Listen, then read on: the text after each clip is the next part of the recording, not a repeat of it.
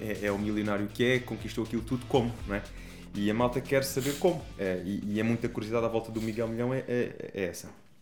E aquilo que é a minha percepção daquilo que conheci dele e daquilo que, que falámos, ele, ele é um gajo que pensa muito fora da caixa e, sobretudo, não tem, uh, não fica agarrado ao ego do género. Se tem este objetivo, tem esta ideia de caminho, mas se tiver que mudar no caminho para chegar lá, mudo. É e mudo com rapidez. Ele é muito assim, do género. Tentas, não funciona, essa fluidez é bem outra. importante, eu acho. Ele usou uma expressão que eu nunca mais me esqueci, que foi nós temos que aprender a descer o rio. Sabes que aquela sessão parece que andas a remar contra a maré na vida. Yeah, tipo, yeah. há aqui qualquer coisa e tu queres e queres e queres. Ele diz, não, tu tens que sentir que estás a descer o rio. Essa fluidez que ele associa muito ao sucesso dele. Ah, isso dá que pensar. Agora, sim, ele, ele foi... fez luz. Ele foi... Ele, já estás a gravar, Marcelo? Já estamos no ar? É espetáculo. Isto é assim, Marcelo, é, isto é para o behind the scenes. E acredito que é muito essa parte do de pensar fora na caixa e que o deixa também à vontade do género, não pensa muito no que é que os outros vão achar. Ele, ele tem provas dadas, ele não precisa se preocupar com isso, que criou esta polémica à volta dele. Agora, ele tem ideias disruptivas e ele não me parece uma pessoa muito preocupada com o que os outros vão dizer. Aliás, ele tem aquela expressão que é do, zombies, de, de, a sociedade hoje está muito padronizada com as notícias, com o que houve, com, com, quase que temos que pensar todos da mesma forma. Yeah. E quando tu vês alguém que pensa de forma diferente, essa pessoa quase que, quase que é crucificada. É logo a é? e, e, e, na realidade, porquê? Não, não podemos todos pensar de forma diferente? Yeah. O que ele fez foi expressar a opinião dele. Não pode fazê-lo, não é? E, e, é um bocado. Pois sim, sim, sim, sim, sim. Bom, mas vamos à apresentação do nosso convidado, Bruno Salgueiro, o convidado que não precisa da apresentação, porque pelo menos no YouTube ele é a maior referência em Portugal. Eu lembro-me de ali dos meus 16, 18 anos de. Ai, oh, Bruno, grande YouTube. Pois tu acabaste de dizer que tens 30 anos, eu tive 30 anos que criança, meu, meu fogo. Tu deves ter sido dos primeiros em Portugal a entrar no YouTube. Yeah, a, a, nível de fitness sou capaz de ter sido. Porque não havia nada. Era quase tudo brasileirada, não é? Uh, a nível da maromba e não sei o quê. E como a minha mensagem era um bocadinho mais de treino funcional, de performance para o dia a dia, para performance esportiva. não havia, realmente não me lembro de ver nada. Uh, nenhum outro personal trainer ou alguém ligado à indústria que tivesse a fazer conteúdos também. Por isso até foi ali uma altura bastante atempada. Foi há, está a fazer agora 10 anos. 10 anos que entraste no YouTube? Yeah. É pá, eu acho que já te, já te segui há mais tempo ou terá sido ali nos meus 20. Eu acho que foi um bocadinho antes, lá para os meus 18. Não, não, não, estamos a fazer este ano 10 anos. 10 anos tens agora o teu canal. Outubro, agora em outubro vai fazer 10 anos. Que tens já. o teu canal? Sim. Ok. E estava aqui a tentar lembrar-me se fiz alguma coisa antes, mas se fiz foi uma brincadeira ou outra no Facebook, talvez. Ok, talvez por aí, depois tenhas passado para o YouTube mais a sério. Yeah. Eu acho que o primeiro vídeo que eu coloquei de todos foi provavelmente há um bocadinho mais do que 10 anos, mas ainda não havia as dicas do Salgueiro, era só um vídeo meu a treinar, era um okay. clipe com um mix dos meus treinos. Uh, e então eu começava com coisas simples, tipo saltar a corda e acabava a dar mortais e espargatas e a levantar peso e essa não ficou viral, porque na altura, na altura um viral era tipo tem mil views, uau, viral! Agora um viral é tipo um milhão, uh, ou dois. Um, mas na altura uh, esse vídeo viralizou um bocadinho para aqueles standards do viralizar uh, na altura, no, no Facebook. E a partir daí eu fiquei tipo, epá, a malta gosta de ver estas coisas, deixa-me cá criar um canal. E começámos a brincar com ideias de, pronto, dicas de nutrição, dicas de fitness, isto, aquilo, aquilo outro. E já lá vão 10 anos. 10 anos. No outro dia tive aqui um, um especialista em marketing, Milton Simões, conheces? Não, mas. Ele é eh, forte, ele é forte nessa área. Mas vou, vou, vou ver, porque ele, tenho muito interesse, não, obviamente ele, tenho muito interesse. Ele diz umas coisas muito interessantes e ele saiu-se com uma, e se calhar começamos assim só logo para pa, pa agitar as águas. Bora, bora Saiu-se com uma que disse. Eh, eu perguntei-lhe, porquê é que achas que o YouTube em Portugal não tem tanto relevo ainda como vemos, por exemplo, no Brasil? E ele disse-me, simples, eu sou melhor amigo de um dos maiores youtubers portugueses e o YouTube em Portugal não dá dinheiro, não, eh, não monetiza. E eu disse-lhe, uh, bom, uh, então, mas e depois chegámos à conclusão que, ok, não é ficarmos à espera do YouTube uh, dar dinheiro, mas de parcerias, de, da quantidade de pessoas que muitas vezes podemos chegar, porque eu acho que o público do YouTube é um público mais fiel e, e, ir por aí, muitas vezes. Como é que tu vês isto? Porque, aliás, nada como perguntar à maior referência no fitness no YouTube qual é que é a tua perspectiva em relação a isto? Uh, nem conseguiria sequer pagar metade da renda do sítio onde estou, do estúdio onde estou, se, se me baseasse no meu, no meu income de, de, de, do YouTube. Agora, eu também nunca me rebeliei contra ele. É exatamente isso que estavas a dizer. Eu acho que é usar o YouTube como uma plataforma mágica, fantástica que é para tu fazeres o teu marketing pessoal. Porque o YouTube, agora não me lembro bem, olha, sou sincero, eu com finanças sou terrível, mas eu acho que aquilo retira ou é 30% ou é 40% do, do, do lucro dos, dos, das publicidades.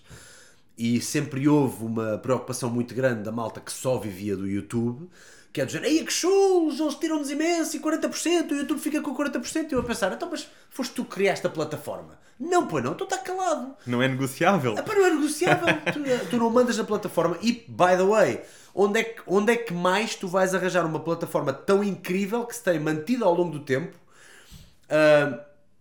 Que mantém-se fashionable ao longo do tempo enquanto as outras plataformas vão e vêm. Uh, de facto é um público muito fiel porque cada vez que queres te sentar para ver alguma coisa um bocadinho mais longa do que estar só ali a scrollar é para o YouTube que vais, a não ser que vais para a Netflix da vida um, e, epá, e, e é a tua o teu showcase é aí que tu podes fazer o teu portfólio. Se tu quiseres que alguém te conheça, é através dos vídeos que tu fazes para qualquer das plataformas ou, ou, ou fotos. E, e, é assim que as pessoas te conhecem. Portanto, aquilo é a melhor ferramenta de marketing digital ou de marketing pessoal que existe. E depois, a partir daí, deves migrar então para o teu negócio ou criar os teus produtos, sejam eles digitais ou físicos Uh, mas mas não, não te rebelis contra a mão que te dá de, de comer nesse, nesse departamento. É, é não ver aquilo como um meio para fazer dinheiro.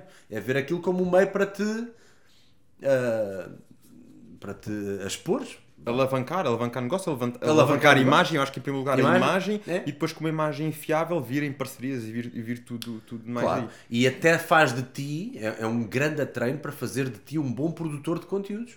Uma pessoa criativa, uma pessoa dinâmica, uma pessoa que vê o que é que funciona, o que é que não funciona. Uh, é, é, é a piada. Ainda no outro dia eu estava a pensar nisto. Como é que é possível, passado 10 anos, eu estar ainda tipo um puto excitado no outro dia a gravar um vídeo exatamente da mesma forma, o mesmo grau de excitanço que eu tinha no primeiro vídeo de todos. E eu estava a pensar nisto e, a pensar, realmente, eu acho que o segredo aqui foi basear muito pouco naquilo que às vezes nós chamamos de boas práticas de marketing digital, e agora se calhar vou dizer grande disparate, mas o marketing digital gosta de afunilar tudo. Eu não gosto, porque se eu tivesse ainda só a falar de agachamentos e de perda de gordura abdominal, Epá, eu, eu, eu, estava completamente desencantado já, estava aqui cansado de, de, falar daquilo, já não estava minimamente uh, inspirado a fazer novos conteúdos. Eu gosto de ir uh, andando por, por aquilo que, que, que, me ocorre. Se agora me ocorre falar de um filme porque adorei aquele filme, ou de uma coisa mais artística, ou se quero experimentar um treino novo e dar a conhecer um treino novo, ou um tutorial de alguma coisa, ou um podcast fora da caixa com alguém que nem sequer tem, tem nada a ver com fitness. Um, está lá a plataforma para eu fazer e eu não me importo se aquele vídeo vai ter 500 views e se os outros têm 500 mil, não é por aí. Uh, é uma plataforma para ir experimentando e para nós próprios irmos fazendo a nossa terapia de conteúdos. Um, e nós somos pessoas que também estamos sempre a mudar ao longo da vida, não é? Nós, sempre a mudar. Ok, nós gostamos de fitness, mas não yeah. podes gostar de outros temas também, não podes falar de outros temas, claro. não podes, lá está, experimentar outras áreas, porque eu acho que tu falaste de um ponto mesmo muito importante, que é o YouTube dá-te uma, é uma escola, talvez das maiores escolas que tu podes ter para perceberes o que é que funciona, para perceberes como é que os outros pensam, porque fazes um conteúdo, vês o impacto é experimentando. Faz os outros. Olha, se se for mais para aqui, funcionou, não funcionou. Se for mais para ali, funcionou, não funcionou. E vais uh, alinhando, não é? Adoro, e, não há uma fórmula. E, e, até mesmo aquilo que cria impacto hoje pode não criar amanhã. E às vezes faz um conteúdo que não cria impacto naquele momento e ao final de uns tempos começas a perceber, pum, um vídeo que disparou e que começa a ver está uma trend porque foram falar de um assunto. E eu acho que isto é das coisas mais fascinantes no YouTube. E, e, eu vejo isso também em ti, que já tiveste aqui várias fases no YouTube. Aliás, eu vejo dúvida, ti e, e, eu falo com muito, muito pessoal do marketing e até o pessoal que me dá assessoria nessa vertente diz: é, afunila mais, afunila mais. E se tu reparas, as conversas da elite, as conversas da elite não são afuniladas. Eu tanto trago aqui uma celebridade do fitness, como trago aqui uma celebridade, salvo seja, percebes a expressão, na área do desenvolvimento pessoal, como trago, como trago uma pessoa que ninguém conhece e que tem uma história do caraças. Eu também prefiro isso. E que chega eu aqui. O tema entendes? do que o tcharando o nome. Tal e qual. E é isto que eu quero que, muitas vezes que eu yeah. quero deixar aqui. É, não é tanto o tema, é a história da pessoa que está atrás do tema. Yeah. Tanto pode ter 300 mil, como pode ter 50 seguidores nas redes. Eu já tive pessoas com 50 seguidores que eu convidei porque achei a história daquela pessoa espetacular. Yeah. E disse, esta pessoa tem uma história que ela só tem que sentir à vontade para partilhar e vai ajudar outras pessoas. E, pá, é isso mesmo. Entendes? E, e isto para mim é o mais importante. E são pessoas que nem sempre estão ligadas ao fitness. É isto que eu quero deixar aqui claro. É, e eu, eu faço muito isso com o podcast, desculpa interromper, eu faço muito isso com o podcast também. Imagina, às vezes calha-me um nome sonante que eu gosto de falar. Se o Paulo Musi vai ao meu podcast, eu não preciso meter lá. Hoje vamos falar sobre não sei. Meto só Paulo Musi, é tipo, pronto. É o. É, o, é, é, é as keywords do nome dele, aliás, o nome dele já são keywords, portanto, há, há meteres Paulo Musi, até podias pôr Paulo Musi, volume 112 e, e, as pessoas iam ver porque o Paulo Musi é super interessante, é um gajo impecável. E a malta já o conhece. Uh, portanto, aí é de Xanã, mas tantas outras, tantos outros podcasts com pessoas que se calhar tu dizes uh, um nome qualquer, uh, comum, e as pessoas não conhecem. E no entanto, tem que ir, mesmo a nível de keywords e tudo, a, a minha experiência é que em vez de estares a colocar o nome da pessoa, se calhar no título do podcast, colocas o, o temas, tema, o tópico. Temas. E de facto, se o tópico é uma coisa que puxa e que as pessoas gostam, um, ou então às vezes não sabes se as pessoas gostam. e agora vou, vou dizer aqui algumas gostaste? surpresas que, que, que, nós às vezes damos voltas e voltas para tentar perceber e que eu não tenho respostas ainda. Ah, tu tens ideias, mas é quando tu às vezes tens aqui alguém do dia a dia que ninguém conhece, salvo seja, que tem um vídeo com mais impacto do que às vezes malta com não sei quantos mil. Sabe o que eu quero dizer? Porquê? Lá está, porque às vezes são pessoas que têm histórias muito inspiradoras ou mensagens muito inspiradoras, isto é o que nós achamos. Uh, e que uh, conseguem chegar a quem está do outro lado. Enquanto que não chega, nós temos um nome, o nome às vezes é importante, mas uh, se depois o conteúdo que for falado não for interessante, também não. Se calhar vais ganhar vantagem só pelo nome, mas chega um ponto em que é o que é. Agora, uma pessoa que ninguém conheça, uh, tu não vais clicar pelo nome, mas começas a perceber que aquele tema é interessante e tens um amigo que recomenda e que recomenda, o vídeo começa a aparecer recomendado a mais pessoas e, mais, e tu começas a perceber: olha, este gajo tem 50 seguidores nas redes sociais. Está e, e ao poder agora destes mini clips, estes shorts e não sei o que, que uma pessoa põe, não só no YouTube, como, como os Reels do, do Instagram, o, o, poder desses vídeos agora está muito, está muito inculcado, não é? Que é, tu vês ali aquele bocadinho daquela verdade que alguém disse e se tu gostares logo da voz da pessoa, da maneira dela colocar uh, o timbre, não é? De, da intensidade do discurso, e depois as legendazinhas ajudam e não sei o quê. Aquilo agora está tudo formatado para tu olhares e dizer gosto deste gajo, não gosto deste gajo, gosto deste gajo, não gosto deste gajo. É os 3 segundos. É, é os 3 segundos. E muitos podcasts eu já fui ver porque vi uma informação ali qualquer que é dizer olha que engraçado, este gajo parece-me fixe, gosto da comunicação dele, deixa-me cá ouvi-lo durante duas horas. E, e eu no outro dia, eu dia estava a pensar, e acho, acho que descobri uma definição engraçada de podcast e, e do porquê ser tão terapêutico para nós. Vê lá se concordas com isto. O podcast é como é que tu conversarias se tivesses muitas pessoas a olhar para ti? Hum. Já viste? Não é interessante. Porque eu faço isto desde puto. Eu, eu, sou filho único. E por ser filho único, muitas vezes estava a fazer coisas sozinho em casa, mas a pensar, se calhar as pessoas agora estão a olhar para mim. Um bocadinho aquela coisa de olhar para os filmes do Bruce Lee, do Jackie Chan, do Van Damme. Foram inspirações para ti, não foram? Foram inspirações. E eu, ainda miúdo, queria ser como eles a nível físico e a nível de carisma e não sei o quê, mas também queria aquela fama deles, porque para o miúdo aquilo é tudo muito agir. Então eu pensava, como é que eu agora faria em casa? Como é que eu agora tomaria bem se estivessem a olhar para mim? Isso agora foi um bocado porno. Mas pronto, como é que eu agora faria um chá se tivesse toda a gente a olhar para mim? Estás a ver que começas a fazer bem, não sei o quê. Como é que eu agora, como é que terias uma conversa de café se o casal ao lado tivesse a ouvir o que estás a dizer? Do género, olha, o que é que este gajo já está para aqui a falar? Estás a ver? E é, e, e, e é esse esforço acrescido que o podcast nos traz de puxar conversa e não sei o quê que eu agora, isto começou de forma formal e forçada, porque é o primeiro podcast que fazes, estás assim aflito e estás a fazer perguntas e estás, então, com, o teu almanac de perguntas, então doutor, então e o que é que acha da dieta cetogénica? Mas depois, passado imensos podcasts, eu já dou por mim em jantares com pessoas que eu não conheço a dizer então e quando é que começou o teu gosto por... Estás a ver? Então esse gosto por culinária, João, quando é que isso começou? E estou genuinamente interessado, eu não estou só a ser falso ou a ser só conversador de etiqueta. E é do género, uau, ok. E, e, e, é, e isto aqui trouxe. Este, este formato trouxe essa riqueza para as nossas vidas, não é? Eu sinto que aprendo imenso.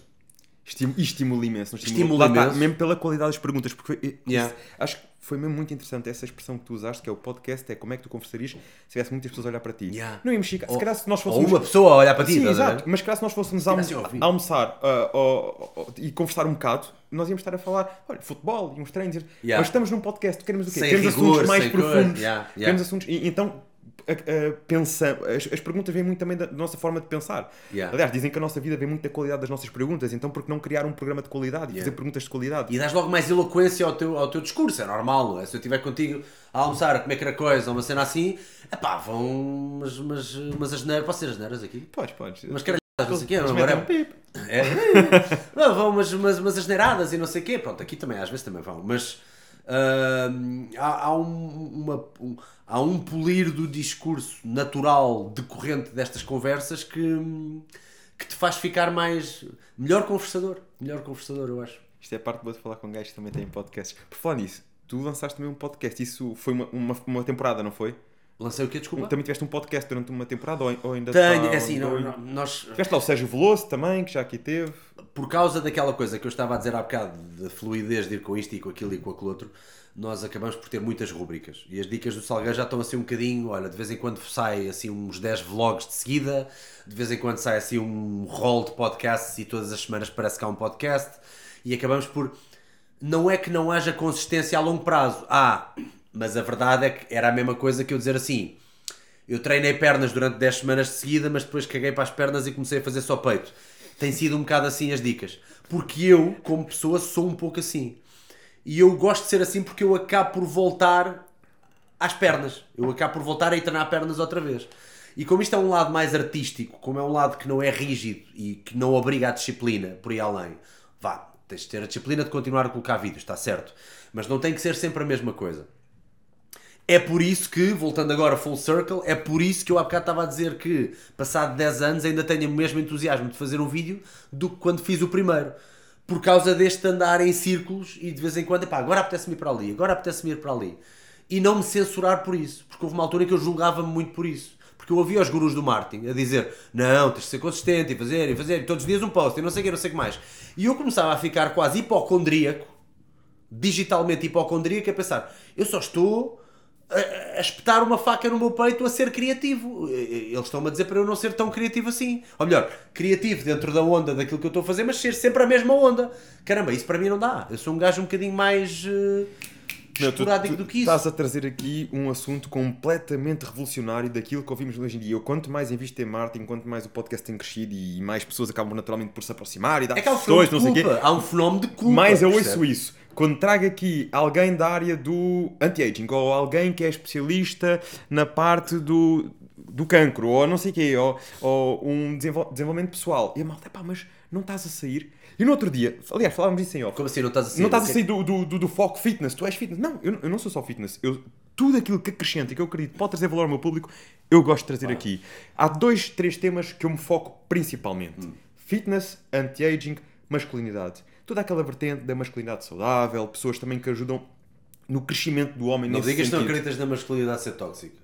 Masculinidade tóxica. Mas em, em que Agora está aí essa, essa frase da moda. Não, já ouviste essa frase de certeza. Já, já. Então, Agora está tudo. O, o masculinidade chegou... tóxica, isso é tóxico. O que é que é, mascul... não, não, hoje o que é, que é dia... tóxico na masculinidade? A masculinidade é uma coisa linda, tal como a feminilidade. Tal e qual. O que é que é tóxico nisso? Mas pronto, continua. Isso é não, não, e isso é, são temas que eu um, estudo muito, gosto mesmo muito e procuro trazer no sentido de homens serem mais homens, no sentido Uh, no sentido positivo, não é necessariamente de. de sabes, é que confunde-se muito não masculinidade com machismo. Não terem vergonha é? de ter instintos, e, não terem vergonha de ter, de ter de terem desejos, atitude, de, de terem ter ações. Tusa, que não é só a tusa que nós pensamos de, dos, dos lençóis, estamos a falar de tusa pela vida, tusa pela, pela, pela pelos projetos. Meu, vou dizer uma coisa: a, a fisionomia do homem uh, traduz muito aquilo que deve ser a sua natureza. Ah, pois, claro. O homem, naturalmente, quer-se ereto. E isso é o caminho da vida. O homem com. O tusa, meu! A tusa! O homem quer ser ereto. Meu, isso é a tusa do homem. O homem tem que. Olha, no outro dia li num livro, isto é baseado num livro que eu li que é O Caminho do Homem Superior. O melhor livro que eu já li até hoje. É de quem? Do David Deida. E ele diz isto, o autor diz isto. O homem deve penetrar a vida como penetra a sua mulher. Eu sei, eu sei, que, eu sei que isto tem piada. E sabes que mais, mais do que ter piada. Quando isto, fores dizer quotes, eu não volto meu, a beber água. Isto é ridicularizado. Não, é. Mas isto é verdade. Tem graça, meu. tem graça. Mas tem isto graça. é verdade. Como é que tu queres traduzir melhor o homem do que isto? O homem Yeah. quer-se com atitude. Yeah. O homem quer-se a seguir em frente. Tu, ninguém se sentaria para um homem assim fechado. Eu- o homem quer-se com atitude. Concordo plenamente e percebo perfeitamente onde é que quer chegar. Mas ah, podemos voltar a este tópico, mas já agora só para fechar o, tópico anterior, porque, porque estavas a dizer uma coisa interessante. Não, não, mas eu quero voltar a este tópico, sem, não tenho problemas nenhum com este Tu é tópico. que por que se mim. lixe. Não, não. Mas lá está, a variedade, o go with the flow e, e- e- e venha. Não é venha quem vier, não vou fazer aqui um repto como se fosse tipo uma ameaça. É. Mas venha alguém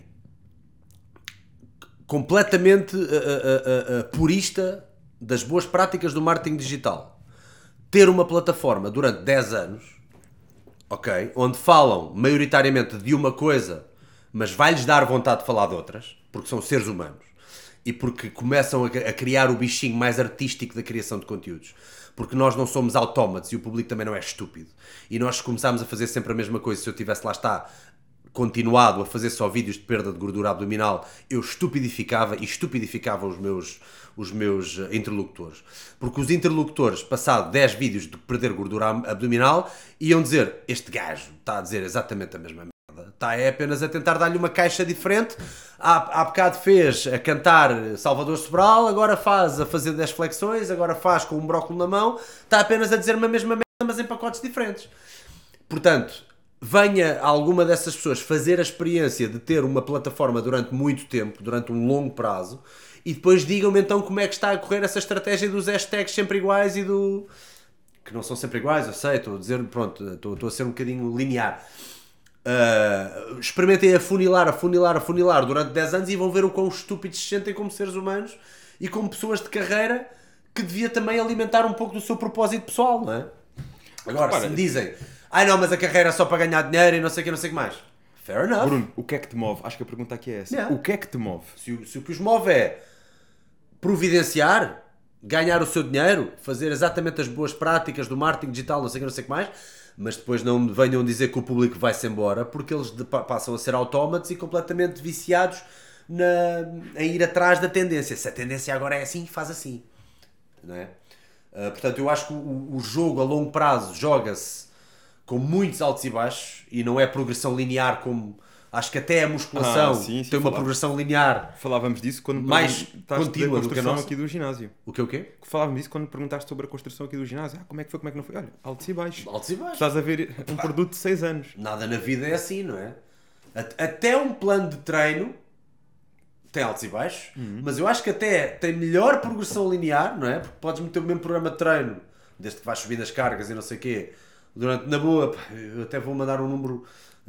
Sempre, sempre falaram em menos, tipo 3 meses, coisa que o valha, mas eu até ia tipo 6 meses ou até um ano, principalmente se fosse um newbie. E se calhar num YouTube da vida ou numa plataforma isso não funciona nada assim, até tens que andar mais em altos e baixos logo de início. Não podes tipo ir logo pôr as tuas fichas todas só num tipo de conteúdo, eu acho. E quais são o. aliás, vamos aqui um bocadinho antes. eh, e a- às tuas motivações, mas também aqui um bocadinho à tua história. O que é que te. Já percebi que tivemos eh, eh, algumas personalidades do cinema que te inspiraram. e eu já falaste disso em vídeos, eu já vi tu falaste disso em Oh, vídeos. yeah, yeah, Qual foi aqui o teu grande, a tua grande alavanca para teres entrado neste meio? Porque tu és personal trainer, és também duplo profissional. Exato. eh, a tua grande alavanca e depois então o YouTube e estás consistentemente, apesar dos altos e baixos, apesar dos ciclos, há tantos anos no YouTube. Porque é uma plataforma, só aqui fazer um parênteses, em que a malta desiste muito rápido. Porquê? Ficam à espera de pôr um vídeo, ah, vai ficar viral.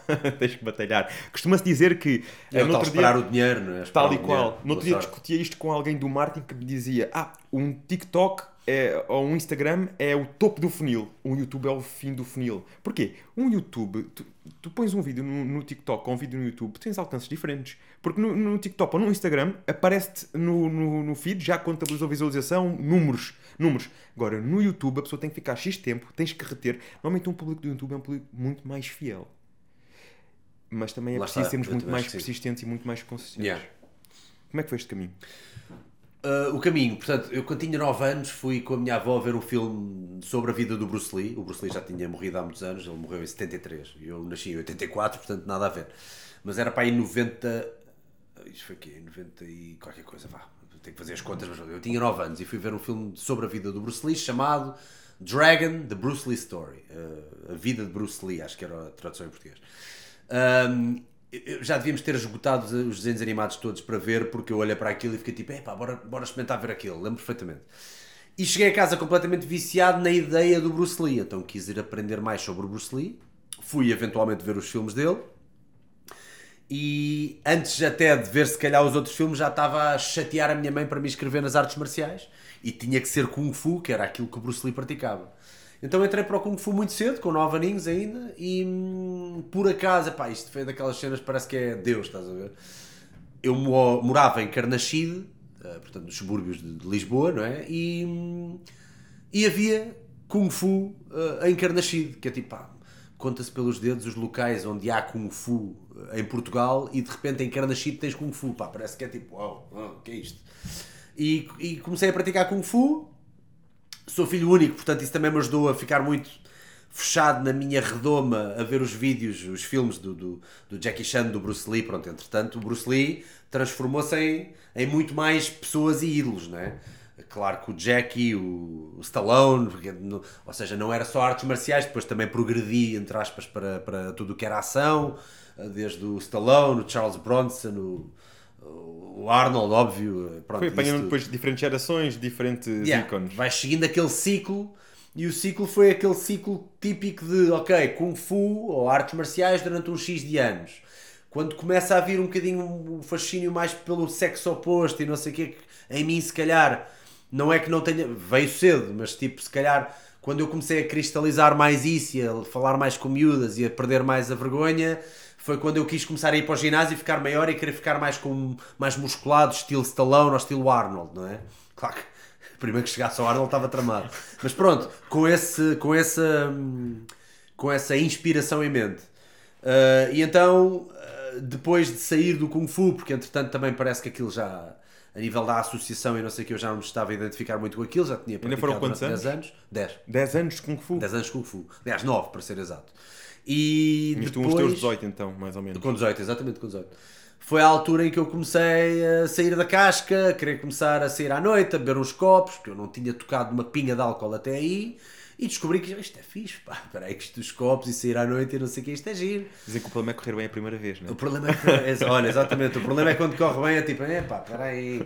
Que eu até então tinha sido um miúdo muito. Era rígido, era duro comigo, era aquele gajo Uh, era duro, epá, se, como eu não tinha um mestre a viver comigo 24 por 7 e as aulas eram aulas em regime típico de ginásio em que tu vais 3 vezes ou 4 vezes por semana, eu criava-me o meu próprio mestre. Então eu obrigava-me todos os dias a fazer uma rotina exatamente igual de treino, com saltos e com tudo e mais alguma coisa, baseada nos filmes que eu via, que muitas rotinas daquelas são feitas para entretenimento, aquilo não é nada. Eu lembro-me de ver um filme que era o chamava-se O Templo de Shaolin. É um filme de uma produtora que é a Shaw Brothers. E, o, e havia uma, uma cena lá que era os monges tinham que provar que mereciam aprender Kung Fu.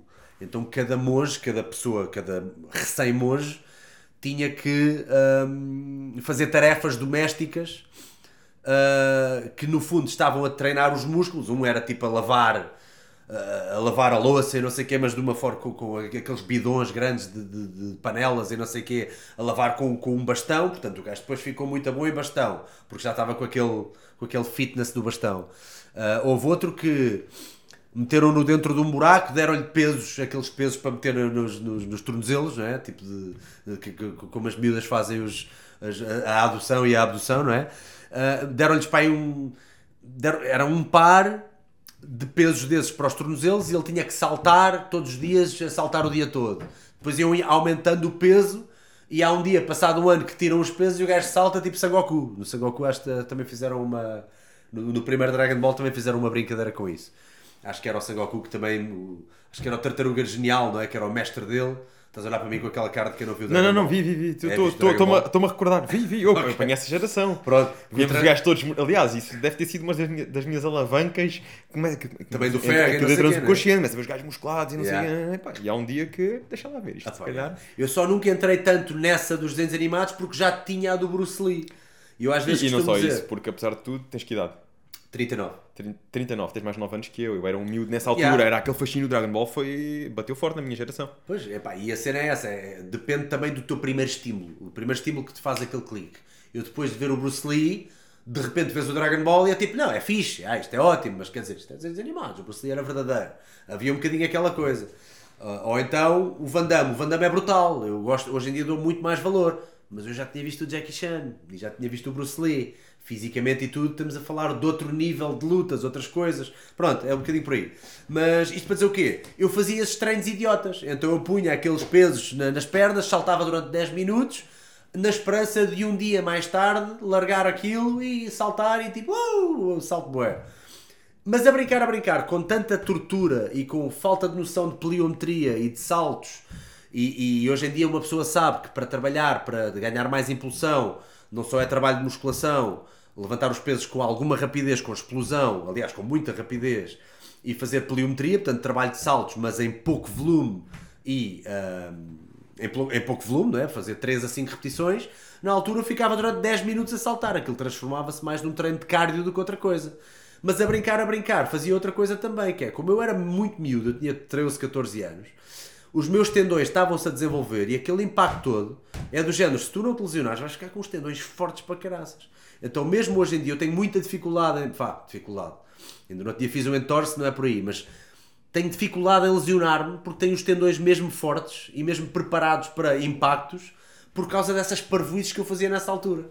E então foi assim que uma pessoa foi juntando 2 mais 2 e, e o prazer que eu tinha em experimentar fórmulas de fitness que primeiro começam com a parvoíce dos filmes, mas depois começam a ser mais científicas e depois transformam-se em muscular development e aquelas revistas de, de culturismo com, com plano de treino do Dorian Yates para pernas incríveis, plano de treino do Tom Platz, plano de treino do Ronnie Coleman. Tu aí começas a juntar dois mais dois e a juntar os dois mundos. E foi aos 18 anos que eu descobri o ferro, propriamente dito, mais à, à culturista e comecei a fazer as 4 séries de 8, as 4 séries de 10, as 4 séries de 12 e não sei o quê. Uh, portanto, casei aí um bocadinho as duas vertentes. Mais tarde uh, já fazia musculação há bastante tempo. Entretanto, experimentei jogar rugby também, porque era uma coisa que também puxava por mim, mas joguei durante muito pouco tempo. Mas, ou seja, mantive-me ativo. E um dia mais tarde surge a oportunidade de trabalhar como duplo de televisão. E apesar de eu já não fazer artes marciais há bastante tempo nessa altura, estava bastante em forma. Então eu ainda conseguia fazer a espargata e dar os saltos mortais e os pontapés no ar, mas já estava bem mais blindado, já estava para aí com 85 kg ou uma cena assim, e, e foi assim que me aproveitaram também para, para duplo. E aí voltou a panca das artes marciais e não sei o que, a vir ao de cima. Uh, isto para tentar, é sempre difícil uh, uma pessoa resumir uh, a minha história até chegar ao YouTube. Mas pronto, duplo profissional de televisão. Estou, estamos a trabalhar em Portugal há já bastantes anos, pelo menos há uns 5 ou 6 se calhar 4 ou 5. Uh, ah, quando eu vejo também que há ali qualquer coisa de, e acho que vais apreciar aqui esta parte, que é, e, e eu sei que tu gostas de desenvolvimento pessoal, eu começo a ter uns ataques de ansiedade muito amarados. Uns ataques de ansiedade uh, derivados, se calhar, de má vida e de coisas assim também estúpidas, mas eu acho que tinha muito a ver com o meu estilo de vida, como duplo, ser muito reativo e pouco proativo. O que é que eu quero dizer com isto? Tu treinas e ficas em forma e ficas à espera que te liguem a dizer: Olha, vais ter um atropelamento ou vais ter uma cena de luta na terça-feira. E financeiramente dava-me suficiente para viver, não vivia mal. Mas era, era, não tinha um projeto meu, sabes? Era do género: Olha, vais fazer uma queda para a novela X na terça-feira, vais fazer um atropelamento para a novela Y na, na, na quinta-feira. E estava sempre à espera que o telefone tocasse. Não era eu responsável pelo meu trabalho, pela minha criatividade, eu não fazia nada disso. Então era quase como se eu estivesse na reserva à espera de ser chamado. E isso estava-me a dar uma ansiedade louca. Aqueles primeiros ataques de ansiedade que tu tens, que pensas, só que vou ter um. Nem é, nem é ataque de ansiedade, já é ataque de pânico, é quando tu pensas que vais morrer. Começava tipo, a ter uns ataques de ansiedade, a bater-me o coração, a pensar que ia morrer, a pensar que ia ter um AVC, qualquer coisa. Epá, e depois, eventualmente, comecei-me a perceber: a minha vida não está fixe, eu não estou satisfeito, e foi aí que uh, juntei ali 2 mais 2, comecei a dar os, os, meus treinos de personal trainer, uh, tirei a certificação. Uh, e houve até um aluno ou uma aluna que se vira para mim e disse: Olha, sabes que agora ao YouTube também já vi uns quantos vídeos de americanos a fazer vídeos de fitness. Os teus treinos são tão dinâmicos e tão criativos, era giro fazer uns vídeos. E eu, ah, já, tá, já há tanta gente a fazer isso. E ela, não, em Portugal não há. Eu, é, é, é, vou ver aquilo e de facto, é pá, se calhar. Epá, então reúno com o meu colega de longa data agora das dicas, o meu sócio, que é o Luís Pissarra, que tinha uma produtora de vídeo, e, e virei para o gajo e disse: Olha, estamos sempre a falar que um dia vamos fazer qualquer coisa juntos, queres fazer um canal de YouTube? E o gajo, olha, bora. E eu, é? Então bora. Então o primeiro vídeo que gravámos, que era a dar dicas de, de, de nutrição, meu Deus, demorámos para aí 3 horas a gravar aquela porra para um vídeo que ficou para aí com 4 minutos ou 3 e meio. Mas assim que editámos e vimos o resultado final, foi tipo: epá, isto está fixe, meu. Isto está fixe. Metemos no YouTube, a malta gostou e a partir daí, olha, foi assim que começou então essa. Foi pelo frenesim de fazer qualquer coisa mais do que só estar à espera para ser chamado. Como duplo. E, e o caminho começou depois a malta a fazer-te perguntas, começaste também yeah. a ver o que, é que, o que é que procuravam e ir de encontro.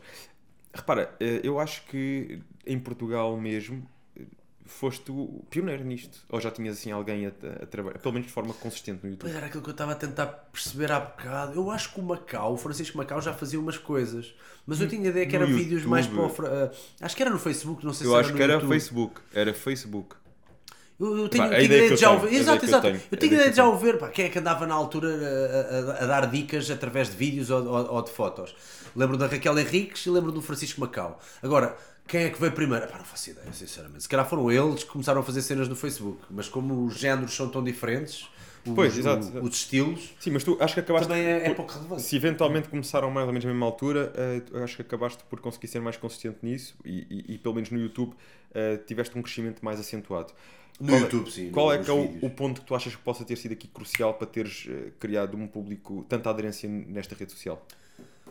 Olha, não posso nunca deixar passar o trabalho incrível que a minha equipa faz, não é? neste caso o Luís Pissarra e depois os, os, vários editores que eu já tenho tido, que foi o Ivo Saraiva primeiro, depois foi o Alexandre, uh, depois foi uh, o Rodolfo e agora o Pedro. Uh, portanto, um grande abraço para eles, porque sem eles, obviamente, todos os enganos que eu faço, todas as minhas pausas no discurso, quer dizer, todos, aquele, todo aquele, todos aqueles beats de edição que nós sabemos que fazem a diferença e que metem o vídeo mais dinâmico, é isso que põe a carroça a andar, como é óbvio obviamente a mestria do Pissarra na, com a câmara, uh, mas fora isso, um, acho que é a minha comunicação. Acho que é a minha comunicação. Eu acho que, eu acho que as pessoas também veem em mim uma pessoa que não é muito fundamentalista e que gosta de andar, lá está. Agora experimento um treino mais assim, amanhã experimento um treino mais assado. Uh, e não tenho qualquer pudor em dizer que gosto de ir para os copos ao fim de semana, curtir um bocado, porque eu acho que a maioria das pessoas também tem um bocado esse, esse, esse, esse escape perdão, nem sempre o mais saudável, como é óbvio, mas que hum, não querem. Epá, se calhar se vires o típico PT que tem aquele ar de quem não cospe para fora do prato ou que só come frango e batata doce o dia todo e não sei o quê, se calhar não te identificas tanto. E eu, como sempre meti aqueles beats de comédia a gozar comigo próprio, também me assumi logo como uma pessoa que também é uh, doidivanas e gosta de ir para a noite e curtir um bocado. Epá, eu acho, acho que isso é capaz de ter feito também um bocadinho a diferença. Eu, eu, eu traduzia isso tudo numa palavra, e talvez vais concordar ou não, que é o, o a genuinidade.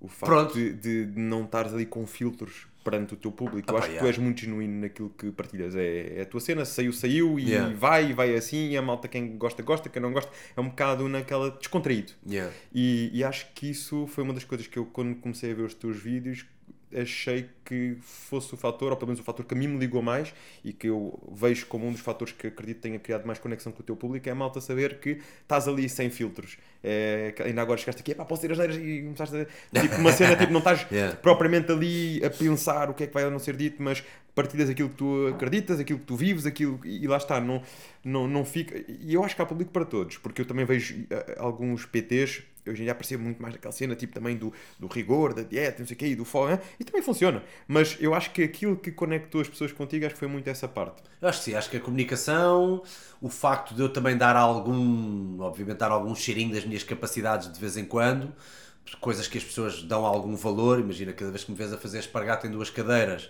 e depois tens a noção que eu também não levanto assim tão pouco peso, pronto, para powerlifting não levanto nada, um vídeo viral. mas levanto que, é qualquer coisita, pronto, para, para quem para, para um gajo que faz a espargata não é normal levantar uh, alguma carga de agachamento ou de supino, ou seja o que for. E, e essa, esse yin yang, é? esse, esse lado de forte, mas ao mesmo tempo flexível, há ali qualquer coisa. Há ali qualquer coisa. Eu acho, mas eu, eu acho que era o que eu gostaria de ver também.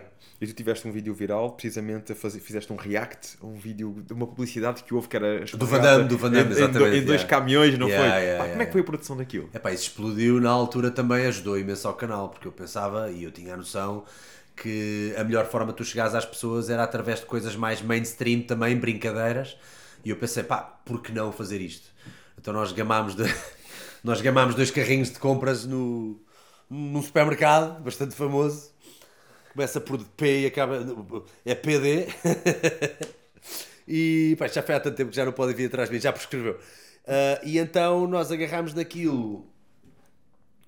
Nós fomos durante a noite, roubámos dois carrinhos das compras, colocámos no cu de Judas, literalmente aquilo, e pensámos assim: isto está no cu de Judas, mas às vezes há malta que vem para aqui, pode haver vagabundos ou uma cena que vem para aqui que até gostam de andar com os carrinhos, bora cá fazer um, um, uma, um, uma vistoria de segurança a isto e tentar fazer algo para, para ser mais difícil. Então, tipo, estás a ver quando ainda tinha aquela corrente, se calhar hoje em dia já não tenho, não faço ideia, mas tipo, que juntas um carrinho ao outro e tens de ter uma moeda para abri-los.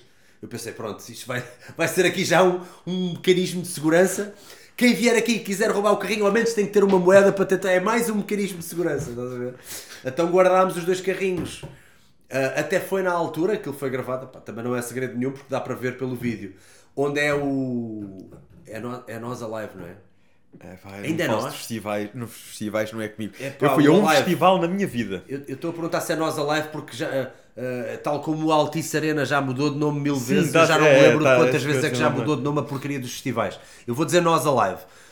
Na zona ribeirinha de Algés, onde é o Nós Alive, ou no Parque Marítimo de Algés, ou como é que chama aquilo, foi aí que guardámos os, os, uh, uh, um, os carrinhos das compras e depois, no dia a seguir, uh, fomos para lá então. Eu coloquei a minha espargata, dois amigos meus a empurrar o carrinho e o Pissarra à frente, neste caso, a andar para trás e a filmar a minha espargata com a música da Enya, que era igual à cena do Van Damme. Então fizemos aquilo que se chama o Epic Split do Van Damme, mas versão low cost Tuga. então era tipo, yeah. Pá, e aquilo na altura, pá, para nós aquilo não foi assim tão.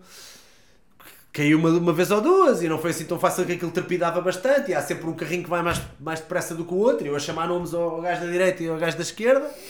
Foi complicado de gravar, que é mas, mas fez, não é? E ficou com quantas views isso na altura? Epá, não sei. Mas lá está, o que é viral hoje em dia não é o que é viral na altura. Exato, exato. Na altura- Houve um contexto. Epá, eu tenho ideia que chegou para aí ao meio milhão ou aos 400 mil e era de género uau, estás a ver? Até passou tipo. Eu lembro de estar na, na, na, na ceia de Natal com a minha família no dia 24 ah, em casa da minha avó e aquilo passar porque era um dos vídeos mais vistos do ano. E eu a pensar, mais vistos do ano, quer dizer, a comparar com lá fora ou com qualquer outro vídeo mesmo viral, nem é nada, mas eles acharam tanta graça que meteram aquilo. Porque nesse, nessa, nesse telejornal estavam a passar, passaram o Van Damme e depois passaram a minha versão do Van Damme e é tipo, olha, Sou eu. E, e, ainda por cima nós fazíamos aquela cena na altura, mesmo armados em marketeers, todos os vídeos tinham cá em baixo ah, a dizer dicas de salgueiro, não é? Pronto, a dizer tipo a página de Facebook e a página de... Na altura ainda não, ainda não estava no Instagram, se não estou erro, mas era só a página de Facebook.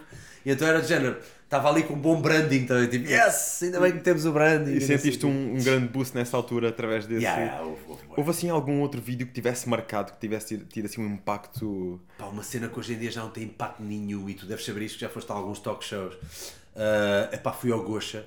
Pá, eu lembro-me de ganhar. Pá, na altura era Eu lá vi, tu chegaste a dar lá uma entrevista no, no Gosha, não Eu, foi? eu já, eu já fui três vezes ao Gocha. Mas a primeira vez que eu fui, epá, isto na altura era bué. 5 mil, eu lembro-me de olhar para aquilo, era só números a crescer. Foram 5 mil pessoas que começaram a seguir por causa de eu ir ao Gocha. Hoje em dia, se forem tipo 300 ou 200, é muito, estás a ver? Epá, o, o transfer na altura, e estamos a falar de seguir no, no Facebook. E depois do Facebook havia muito transfer também para o YouTube. Tu punhas um link. Mas no- já, já está, já é o. o- o- o- a- a- já é a base do funil. Já não estamos a falar do topo. Já não vai Exato. tanta gente como vai para um Facebook ou para um Instagram. zero, pá. Tu agora podes meter 30 links do YouTube por dia no Facebook, que se tiveres para aí 20 ou 30 views em cada vídeo é muito. Depende da pessoa e depende do teu transfer, não é? Há pessoas que transferem muito bem. No nosso caso é pá, não. Hoje em dia o próprio Facebook gosta é que tu lá ponhas os vídeos. Ah, sim, sim, sim. Eu quant, quantas vezes não meto um vídeo mesmo inserido no YouTube e meto um vídeo com o link, eh, um vídeo mesmo inserido no Facebook ou um vídeo com o link e o alcance é completamente yeah. diferente. Mas estamos a falar tipo de um alcance de 2 mil para 200. Yeah. Se eu meter mesmo o vídeo, se calhar alcançar aí 2 mil pessoas. Se eu meter uh, o, o link, 200 pessoas. Estamos a falar tipo 10%. Isto está feito para quê? Para tu seres nativo naquela rede social. Só que às vezes tu tens um conteúdo produzido no YouTube, não é? também queres levar a, a, as pessoas até à, à, à, fonte onde tu estás a produzir os conteúdos originais. Ah, mas pronto, uh, temos que nos adaptar. O gajo perde bué de tempo com isso, o gajo perde bué de tempo com isso, porque é assim, eu tenho um editor e não sei o quê, mas eu gostava de lhe dar trabalho mais criativo para fazer, mas de vez em quando é de género, olha, agora vais pegar em pedaços de coisas que já fizemos e vais fazer reels, e vais fazer o reel vertical com as legendas, não sei o quê, para o para o, para o Instagram, eh, para o Instagram. Depois, se calhar, fazes mais assim e, e, ah, e depois não pode passar não pode passar do minuto e meio para o Instagram, mas agora fazes uma versão do minuto que é para ir para o YouTube Shorts, porque YouTube não pode ter mais do que 60 isso, segundos. Exatamente. Depois tem que ser, já pode ser uma versão maior se, quiser, se quiseres meter no TikTok. E depois ainda tens os Facebook Shorts que também, se não estou em erro, é um minuto, não é? E depois ainda Ou seja, tens. Cada um depois tem as suas regras. Se tiveres, uma tarde nesta se tiveres um Google Business para o teu negócio, ainda tens que meter um que tem que ser até 45. Não, até 30 segundos. Twitter 45. Ou seja, nós Olha, temos que andar sempre a adaptar. Eu, eu no Twitter, no agora é o X. Nós temos que nos andar sempre, sempre, sempre a adaptar se Tu tens Twitter? Uh, tenho. Vais para o Twitter? Gostas tenho, daquilo? Tenho. Ah, uh, eu, como acabo por ter os conteúdos uh, ali balizados entre 30 segundos a 1 minuto, há muitos que consigo meter. Ah, metes mesmo vídeos? Sim, sim, sim. Okay, sim. Acabo por meter lá os reels do, do, do, podcast, acabo por depois meter nas redes todas. Epá, Agora, bem, também te sou sincero, se o é reel, é se o reel tiver 55 minutos, eu não vou estar a pedir ao editor para me cortar mais 10 ou 15 segundos. Epá, por causa do Twitter pego, meto lá. A malta tem o link, deixo sempre o link para ir ver depois ao, ao YouTube, quem quiser ver completo no YouTube. Acabo por fazer dessa forma. para criar pessoas ansiosas, a verdade é essa. A verdade é essa. Não, é, é, o isto é o perigo, é o perigo também de, de, de, do influencer. As pessoas às vezes não se apercebem e não é para fazer de coitadinho, atenção.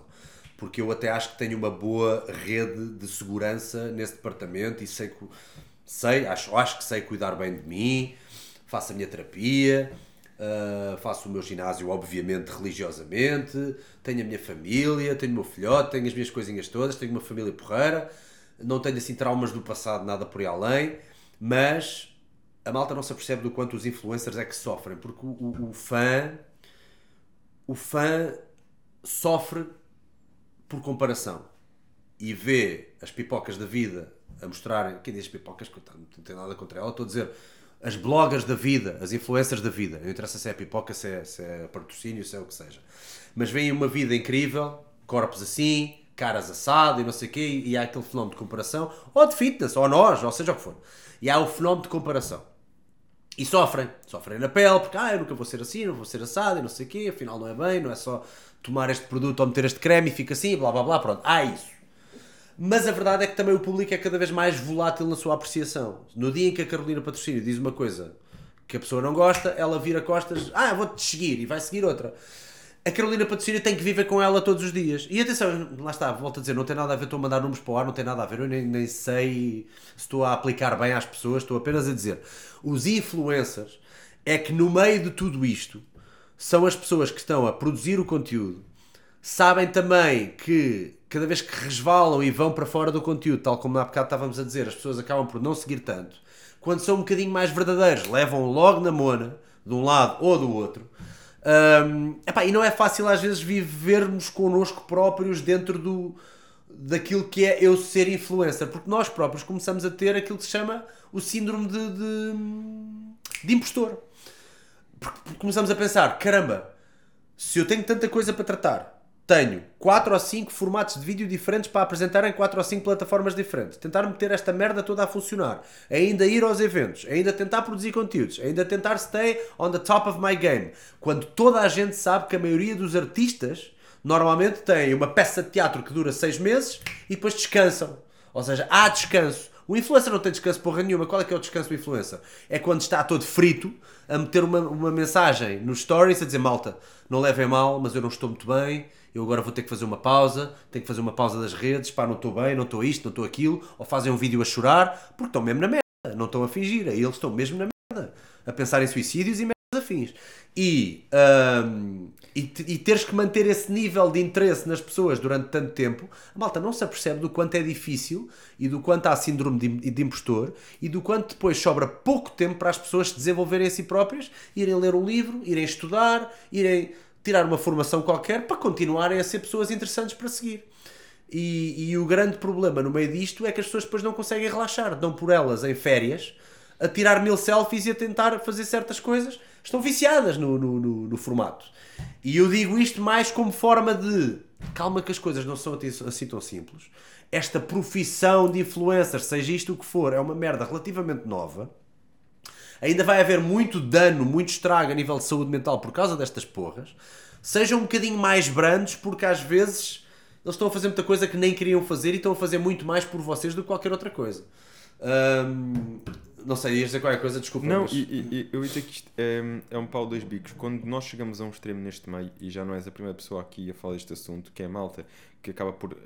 sente que até cresceram nas redes sociais, começaram a trazer retorno para a sua vida das redes sociais, chega uma altura em que uh, sentem-se acorrentadas, porque ah, se deixam de fazer. É como é que a máquina funciona, né? Porque criaram uma máquina tão aliada nas redes sociais que se de algum momento uma das pecinhas falha, aquilo não flui. E, e nessas peças, muitas vezes, quase sempre está associada à persona. Tu, sendo o Salgueiro, tens uma equipa a trabalhar contigo, mas tu não des a cara, as pessoas vão, vão, vão querer marcar treinos contigo. As pessoas... Normalmente há uma cara. Pois, pois é isso, tens de estar sempre a dar a cara. Um exemplo, Nem é tanto o texto. Tu, tens já não ninguém vê. Nós temos aqui cara. vários exemplos em Portugal. Tens um, um Tiago Guimarães, tens um Macau, tens várias, várias pessoas que estão, por exemplo, direcionadas para o online. Tem uma equipa que orienta os planos de treinos, plano de alimentação, tem uma equipa. Isso, isso não, não é segredo, mas eles é que dão a cara, eles é que convertem para depois para a equipa. No dia em que eles não estão, como é que é? Como é que o negócio funciona? E como eles, já tive aqui outros exemplos no podcast.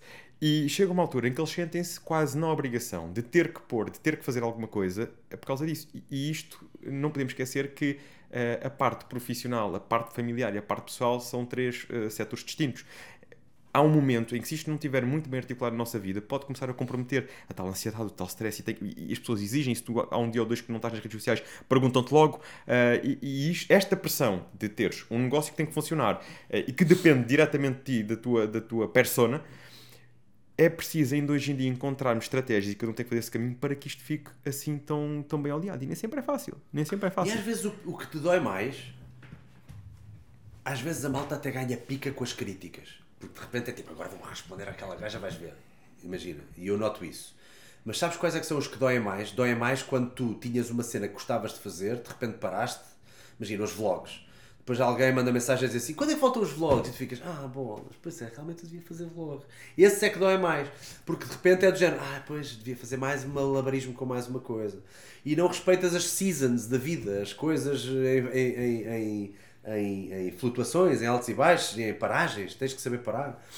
E, e como as tendências já apontam para tanto tipo de conteúdos que são viáveis, é muito atramado. Hoje em dia eu sofro muito mais por, por pensar na carrada de coisas das quais eu posso escolher do que na escassez de coisas. É como estás na Netflix durante 3 horas à procura de um filme para ver e depois no final não viste nenhum, tiveste só a tentar escolher durante 3 horas. Quantas vezes isso não acontece, não é? Há tanta coisa que Há tu demasiado. tem este, este até é bom, mas também tem este, depois tem, e tu andas ali e às vezes não acabas por não ver nenhum. E, e, acho que acaba por ser muito esse o desafio, o desafio das redes sociais. Um, e agora uh, pergunto, Bruno, neste momento, tens família, tens o teu filhote, tens uhum. uma estrutura diferente, cara, do Bruno quando começou no YouTube. Como é que consegues conciliar tudo isto também com a tua parte eh, pessoal? Já encontraste o teu equilíbrio? Ainda estás à procura desse caminho? Como é que está a máquina montada neste momento? Epá, eu agora estou-me a sentir melhor que nunca, mas passei um ano muito complicado. A partir do momento em que ela diz estou grávida, há toda uma coisa aqui dentro que, pá, não sei, virei-me para mim de uma maneira. Eu sempre fui um gajo crítico e gozão e, e, gosto de picar os outros, se calhar fruto de ser filho único e da maioria dos meus amigos serem homens, lá está, dentro da masculinidade, eu não acho que seja tóxico, lá está, volto a dizer, é apenas um trait dos homens. Gostamos de picar-nos. Aliás, eu costumo dizer uma coisa que é se eu não te chamar filho da puta, é porque eu não te curto. Ou seja, normalmente aquelas pessoas que eu trato com muita cordialidade é porque não são mesmo meus amigos. Os meus amigos dizem, ó oh, merda, chega lá aqui. Ó oh, és mesmo que merda. É, é, como nós fazemos. Nem todos, não é? Há pessoas que são menos levianas, mas eu no trato com os meus amigos é, ó oh, filha da puta, chega lá aqui. É tudo assim. Uh, e eles sabem que eu os amo quando eu digo isto. Estás a ver? É a nossa forma também de. Estou à vontade contigo, mano. Somos dois e somos irmãos, daí eu poder dizer-te tudo. E sabes que não levas a mal, que eu nunca quereria dizer isto com, com, com, com de forma literal. Anyways, um, eu virei muito esse, esse lado mais crítico e mais gozão e mais isso tudo a partir do momento em que soube que ia ser pai, parece que virei o todo para mim comecei a olhar para mim de uma maneira que eu nunca tinha olhado, que é do género. Tu és merecedor de ser pai? Tu és merecedor de ser um gajo? Como é que é a tua vida? Tu és um gajo disciplinado? Vê lá que se calhar não és muito. És um gajo que és artístico. Estás aí, vá, estás aí mais ou menos conformado com a tua cena, tens o teu ganha-pãozinho e não sei o quê, as dicas de salgueiro, uau, espetáculo, fazes a espargata, fazes umas merdas fora da caixa, tens uma comunicação fixe e és um gajo talentoso. Aí, quando estás on fire, és um gajo talentoso para caralho. Mas e cuidar de filhos, isso não é bem talento. É mais uma questão de disciplina, é uma questão de. E queres ter filhos? Porque eu era aquele gajo que perguntavas-me há 3 ou 4 anos atrás, eu dizia, eu filhos. Para ti, só se for, para mim nem passar. E, e então houve todo esse, esse debate existencial, pá, de tudo, recorria a tudo. Não só terapia, como livros, muitos livros, muita filosofia diferente, desde estoicismo, budismo, taoísmo, que tem-me ajudado imenso também. Lê, lê Meditação. Lê O Caminho do Homem Superior. É o melhor Pronto. livro que eu te posso. E lês fácil que eu te posso recomendar. Não, mas, uh, mas muita nesta mas parte de masculinidade e de ser Pronto. pai, ser homem. E muito daquela dúvida do género: será que ser homem é aquilo que a maioria dos homens pensam que é ser homem? Aquelas coisas todas, não, não. estás a ver? A, Tudo a pergunta é: será que ser homem é aquilo que a sociedade hoje em dia pensa Pronto. que é ser homem? Yeah. E hoje em dia, para, para responder à tua pergunta, se já ganhou o meu equilíbrio, hoje em dia estou-me a sentir melhor do que nunca, mas sei que é um work in progress. Porque era um, é um amor que eu nunca tinha sentido na vida Basta-me olhar para a criança ou pensar nele durante dois segundos que durante uns tempos até sentia a angústia que era de dizer, ah, espero nunca falhar aquele puto, eu amo tanto. Era mais assim, era dor, era uma dor misturada com amor, era uma cena estranha que eu nunca tinha sentido. Porque eu sempre fui muito egocêntrico e ia fazer muitas coisas para mim. De repente é tipo, uau, wow, peraí, peraí, peraí, peraí, veio uma criança, isto já não é brincadeira, puto. Uh, e tive pensamentos muito mórbidos, coisas muito estranhas a passar pela cabeça, ansiedade, onde é que eu vou na vida, que é isto, mas eu sou youtuber, mas o que é que é isto de ser youtuber? Ou seja, muita desta culpa e muito deste síndrome de impostor, uh, porque é tudo muito giro e para os likes e para os cliques e para a parte artística é fixe, mas tu nunca deves ser só artístico, deves ter um lado disciplinado que te controla os devaneios. E eu gosto dos devaneios. E então é do género, peraí, como é que eu controlo isto? E trazer uma criança ao mundo e de repente cuidar dele e adorar cuidar dele e estar mesmo completamente mindfulness é das únicas alturas do dia, tirando quando estou a trabalhar em, em flow uh, uh, e, e, que provavelmente a única outra forma de o fazer era quando estava com amigos ou quando estava a fazer sexo, por exemplo, era a única forma de eu estar mesmo em mindfulness. Agora estou a mudar uma fralda estou em mindfulness, não preciso mais nada, é bué da fixe. E eu dizendo, espera aí, ok, tu és mais do que o que pensavas. E aí tu começas a perceber, tu és mais do que o que pensavas. Tu tinhas aí coisas que tu nem sabias, tu nem imaginas agora o que é que a segunda metade da tua vida traz para ti. Então estou com muito mais curiosidade e entusiasmo do que medo neste momento. Neste momento já não é medo, propriamente dito, foi muito, mas neste momento já não olho com medo, ou se tiver medo já não Yeah, e então? Tenho medo. Oh, pff, big deal, tenho medo. Oh, e então? Não é, não é suposto ter medo? E eu olhava para isso como uma coisa má. E é isso que nós também, acho, acho que nós homens devemos também falar uns com os outros nesse, nesse departamento, que é, não há problema nenhum em ter medo, meu, um gajo estar todo borrado, porra, tanta vez que eu estou todo borrado, meu, não há problema nenhum em ter medo. Agora, é o que fazes em relação a isso é que, é que faz a diferença. E deves ir combatendo, ou pelo menos deves ir na presença do medo, e progressivamente, lá está, progressivamente, por favor, uh, ir olhando para esse medo. Não é enfrentar e acabar com o medo. O medo não vai acabar, o medo vai, vai sempre arranjar outras formas de aparecer. E mesmo quando tu pensas que já não sais de casa e que estás no quentinho, o cabrão do medo e da ansiedade vem-te buscar lá dentro, não te preocupes. Ah, eles vêm-te buscar, não te preocupes. Mas. Hum, mas olhares para ele e dizer fazer amigos com ele, já, ah, está-se bem, pá, tu és o medo, ok, está-se bem, não, não há crise, não há problema, qual é que é o problema? Estás aqui um bocadinho, senta aqui um bocadinho e de repente olhas para ele e ele deixa de, de meter tanto medo. É, é no fundo melhorar o diálogo interno. Yeah. E foi preciso ser pai para, para passar por esta. Por esta toda.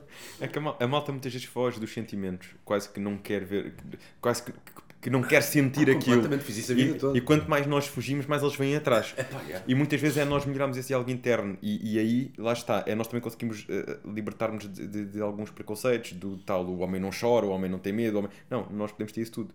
Temos é que ter a capacidade de saber lidar com isso e ultrapassar. Quando tu tens um medo que te bloqueia, aí se calhar não é positivo. Mas termos, melhorarmos esse diálogo com o medo ou com as situações de forma a conseguir perceber como é que nós podemos evoluir com aquilo, eu, eu acredito que aí vai ser sempre positivo. Sent- Sentimos o medo, mas conseguir perceber como é que consegui aprender com aquilo, como é que me consegui tornar melhor a partir dali. Porque medo todos nós sentimos, situações de stress e, e- e que se calhar situações em que, olha, ia fazer isto, mas ainda não é o momento. Todos passámos. Agora, se deixares que isso te limite o resto da vida, é uma coisa. Se tu perceberes eh, levares o teu timing para dares o, o passo seguinte, e às vezes o timing é isto: é aconteceu alguma coisa na nossa vida que nós tivemos que ser mais, Yeah. não é? Veio um filho, temos que ser mais. E sabes o que é que me fez mal? É que às vezes quando, quando os gurus do, do desenvolvimento pessoal te dizem coisas, el- eles, eles estão a falar para um público que normalmente precisa dessa chapada de luva branca para acordar. Mas depois há pessoas como eu e se calhar como tu, somos determinados. Se alguém nos diz faz isto, nós vamos fucking fazer. E se alguém diz toma banho de água fria todos os dias, nós vamos tomar banho de, de água fria todos os dias. E se alguém diz não te masturbes durante um mês, nós vamos. Não, isso. Ah, não, mas estás, a onde é que eu quero chegar? Nós vamos fazer essa merda toda. E depois de repente aparece o reel deste a dizer que fez isto e que isto curou a ansiedade dele. E aparece o reel do outro, e isto do outro, e não sei o quê. E é tudo de conselhos, e é tudo dicas, e é tudo não sei o quê. E é tudo muito bonito. E não tenho nada contra. Mas nós temos que saber que a única forma de terapia é a nossa. É nós passarmos pelas coisas. E nós irmos buscar cá dentro algo que é nosso e não algo que eu fui ver naquele TED Talk porque achei que eu tinha alguma coisa em comum com aquele gajo que não tem nada a ver comigo e mora no outro lado do Atlântico.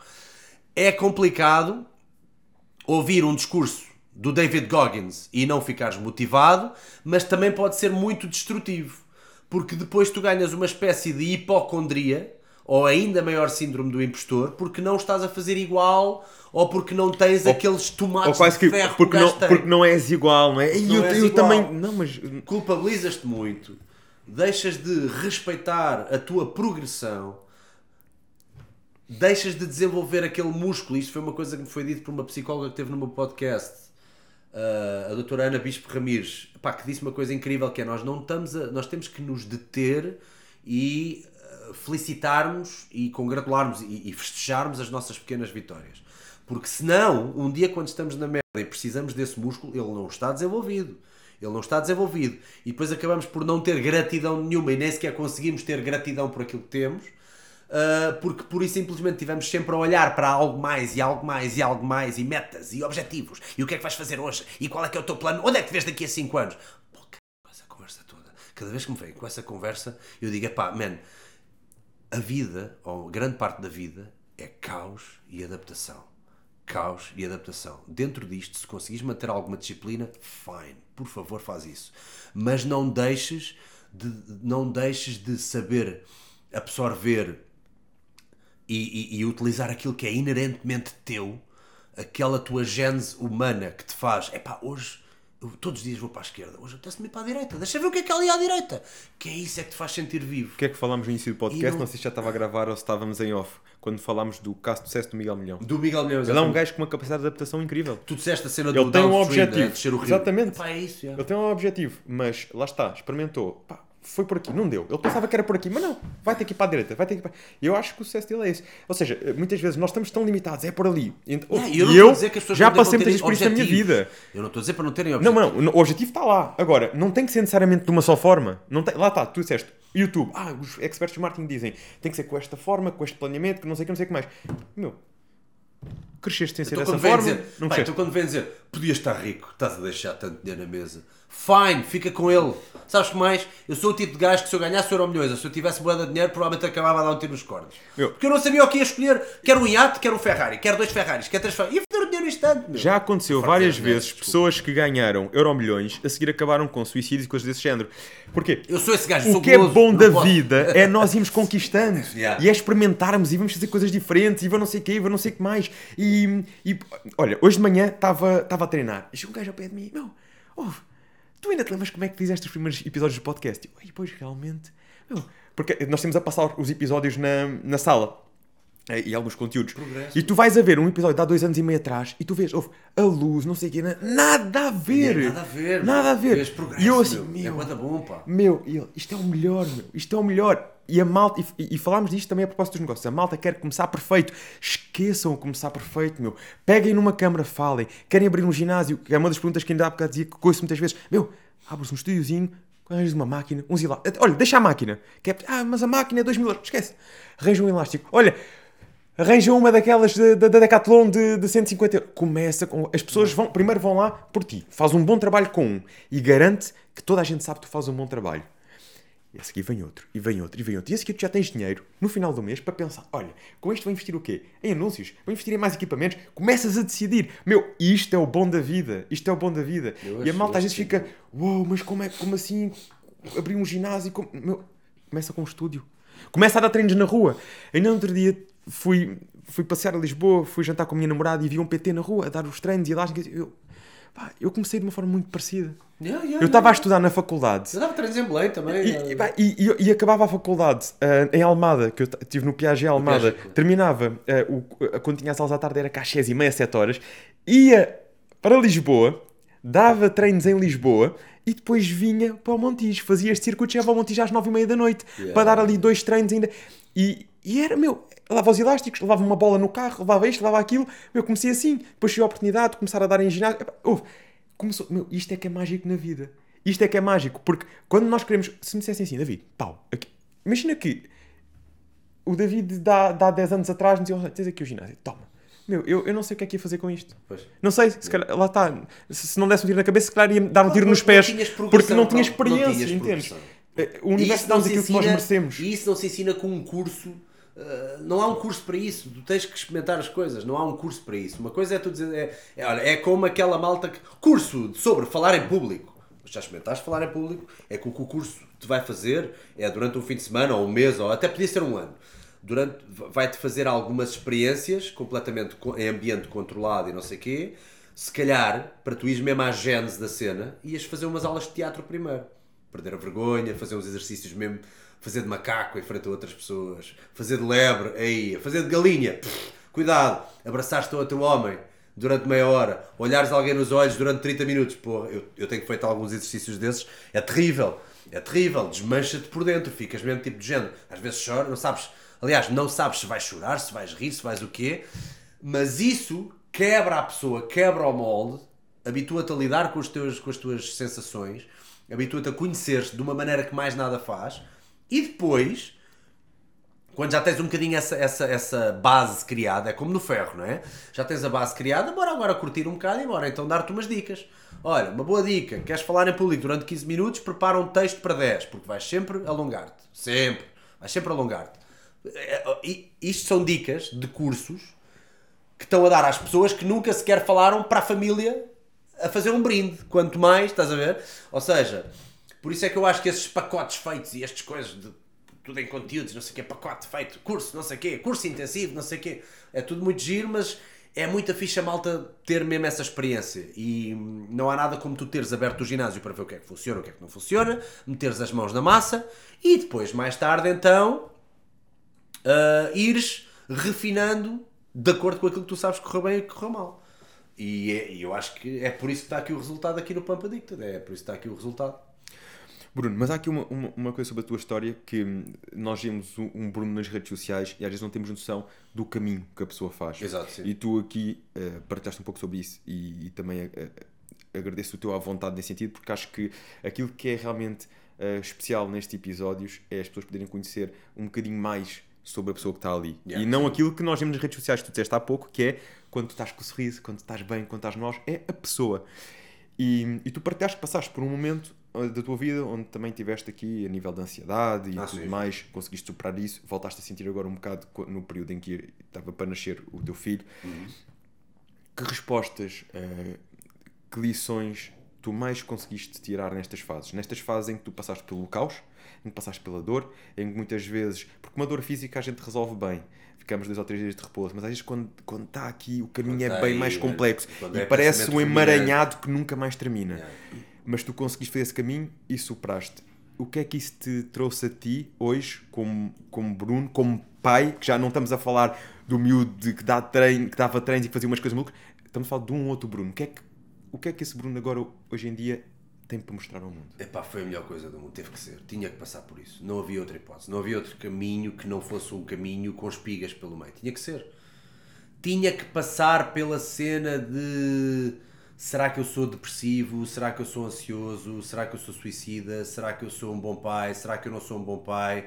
Será que as dicas valem para alguma coisa? Será que eu valho para alguma coisa? Será que eu ainda tenho alguma coisa para dizer às pessoas? Tinha que passar pelas dúvidas todas tinha que passar pela hipocondria toda que as próprias redes sociais me trouxeram, mas muito por culpa minha também, não é? Porque tu lês um livro que diz A, lês um livro que diz B, vês um 10 reels num minuto, Bah, 10 reels em 10 minutos, que é, que é mais ou menos o, o timing hoje das coisas, é tudo tão rápido em que um diz deves meditar, o outro diz deves fazer banhos de água fria, o outro diz deves não sei quê, toda a gente diz que isso curou a sua ansiedade. Portanto, tu tens que passar pelas pancas todas cheguei a fazer um schedule da minha semana que era do género levantava-me e antes de eu fazer fosse o que fosse, tinha feito já quatro ou cinco terapias diferentes para ter a certeza que não caía na, nos pensamentos mórbidos outra vez. Epá, e agora olhando parece é cómico, não é? Mas na altura. Eu, eu acho, eu acho que todos passámos um bocadinho por isso. Ouvimos tanta coisa que nós não. É isto, é aqui que está o segredo, é aqui que está a solução. E quando vais a ver. Olha, e tu há bocado deste, deste um exemplo. E tornas esquizofrénico. É, é, epá, e é a hipocondria da saúde mental.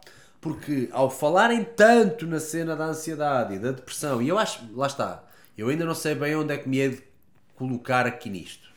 É um bocadinho como a legalização das drogas leves. É sempre tópicos muito sensíveis, para mim. Não é preciso agora estar a falar na, na, na comparação. Podemos deixar isso para outras núpcias. Mas relativamente a esta coisa que eu estou a dizer do, do, do, do, do hipocondríaco uh, de saúde mental, eu já ouço muitas pessoas a quererem tanto fugir aos maus pensamentos e à, à depressão e aos pensamentos mais, mais tristes e à, ao seu lado negro, querem tanto, tanto, tanto fugir a ele, que estão-se a encher de terapias e de treinos do mais violento que há, que é para ter aquele, aquele rush das endorfinas no fim do treino, ou durante o treino, uh, que já estão a ver a vida e já estão a apreciar as coisas de uma maneira, a meu ver, nefasta.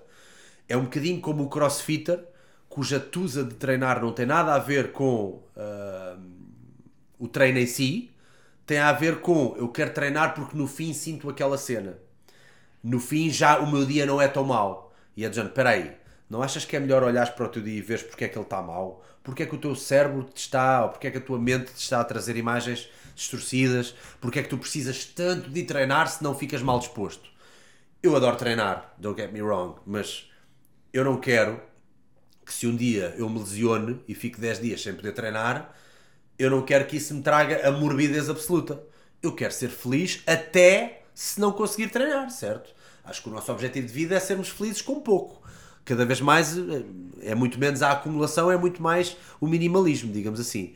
Uh, portanto, foi por eu passar pela acumulação toda dos rituais todos e das coisas todas e não sei quê, que parece que dei ali uma volta e a dada altura senti um clique do género. Fico só comigo. Estou bem. Deste uma volta e, voltaste, e voltaste ao mesmo. Yeah, quase, né? E voltei ao mesmo. Mas voltei ao mesmo, mas dei a volta. Sim, estás sim. a ver? Experimentaste, vais com outro conhecimento. Tu voltas, mas é, é, é, é volta, desta, mas desta volta ao mundo. É, és o gajo que deu a volta ao mundo. Eu costumo dizer que isto é, é, um bocado como patamar na nossa vida. Que é do género. Uh, nós estamos aqui, por algum momento temos um momento, uma fase mais desafiante yeah. e a seguir subimos. Mas quando subimos já não vamos aqui. Já vamos mais acima. Yeah. E depois a seguir estamos ali temos que yeah. ir abaixo novamente. E a seguir já vamos mais acima. Ou seja, passámos pela experiência, passámos pelo momento desafiante, saímos lá com o conhecimento e a seguir já vamos um bocadinho mais alto, mais longe do que tivemos antes. Isto para mim é uma das melhores explicações nestas coisas. Yeah.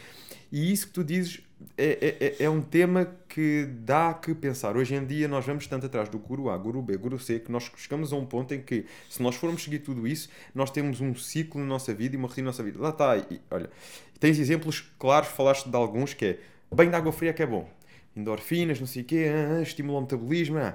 E a seguir tens alguém a dizer: Não, não, mas o banho de água fria é. Eh, não, se for depois do treino, não consegues ter tantos efeitos anabólicos, não sei o quê, porque o sangue está nos músculos e tu com o gelo vais e é verdade, disparar. Não sei quê. Pronto. Tempo, Brad Schoenfeld, yeah. Tens, te, te, e tu ficas: Ok, então o que é que funciona para mim?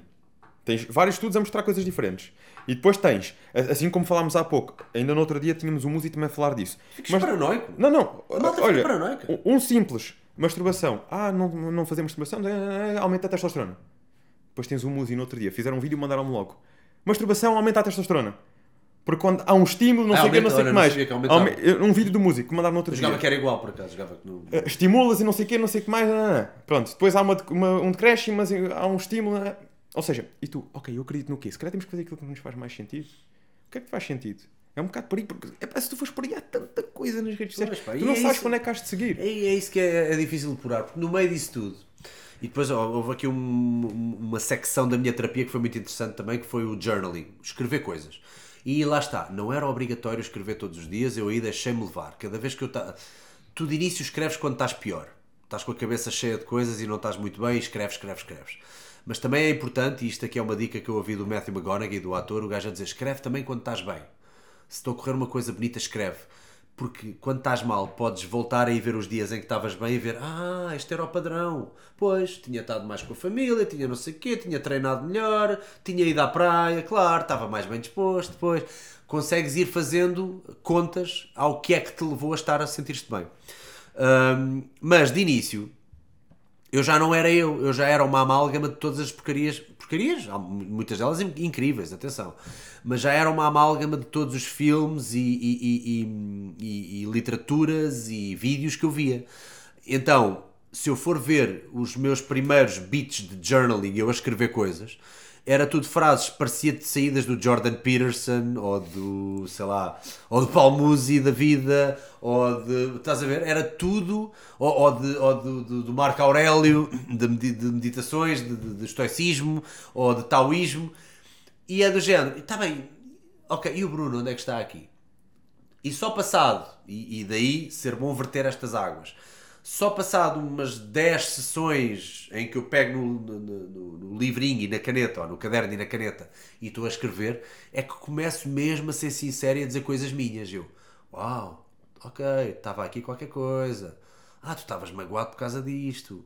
Ah, a tua relação com a tua mãe, ou a tua relação com o teu pai, ou... ah, havia aqui uma cena.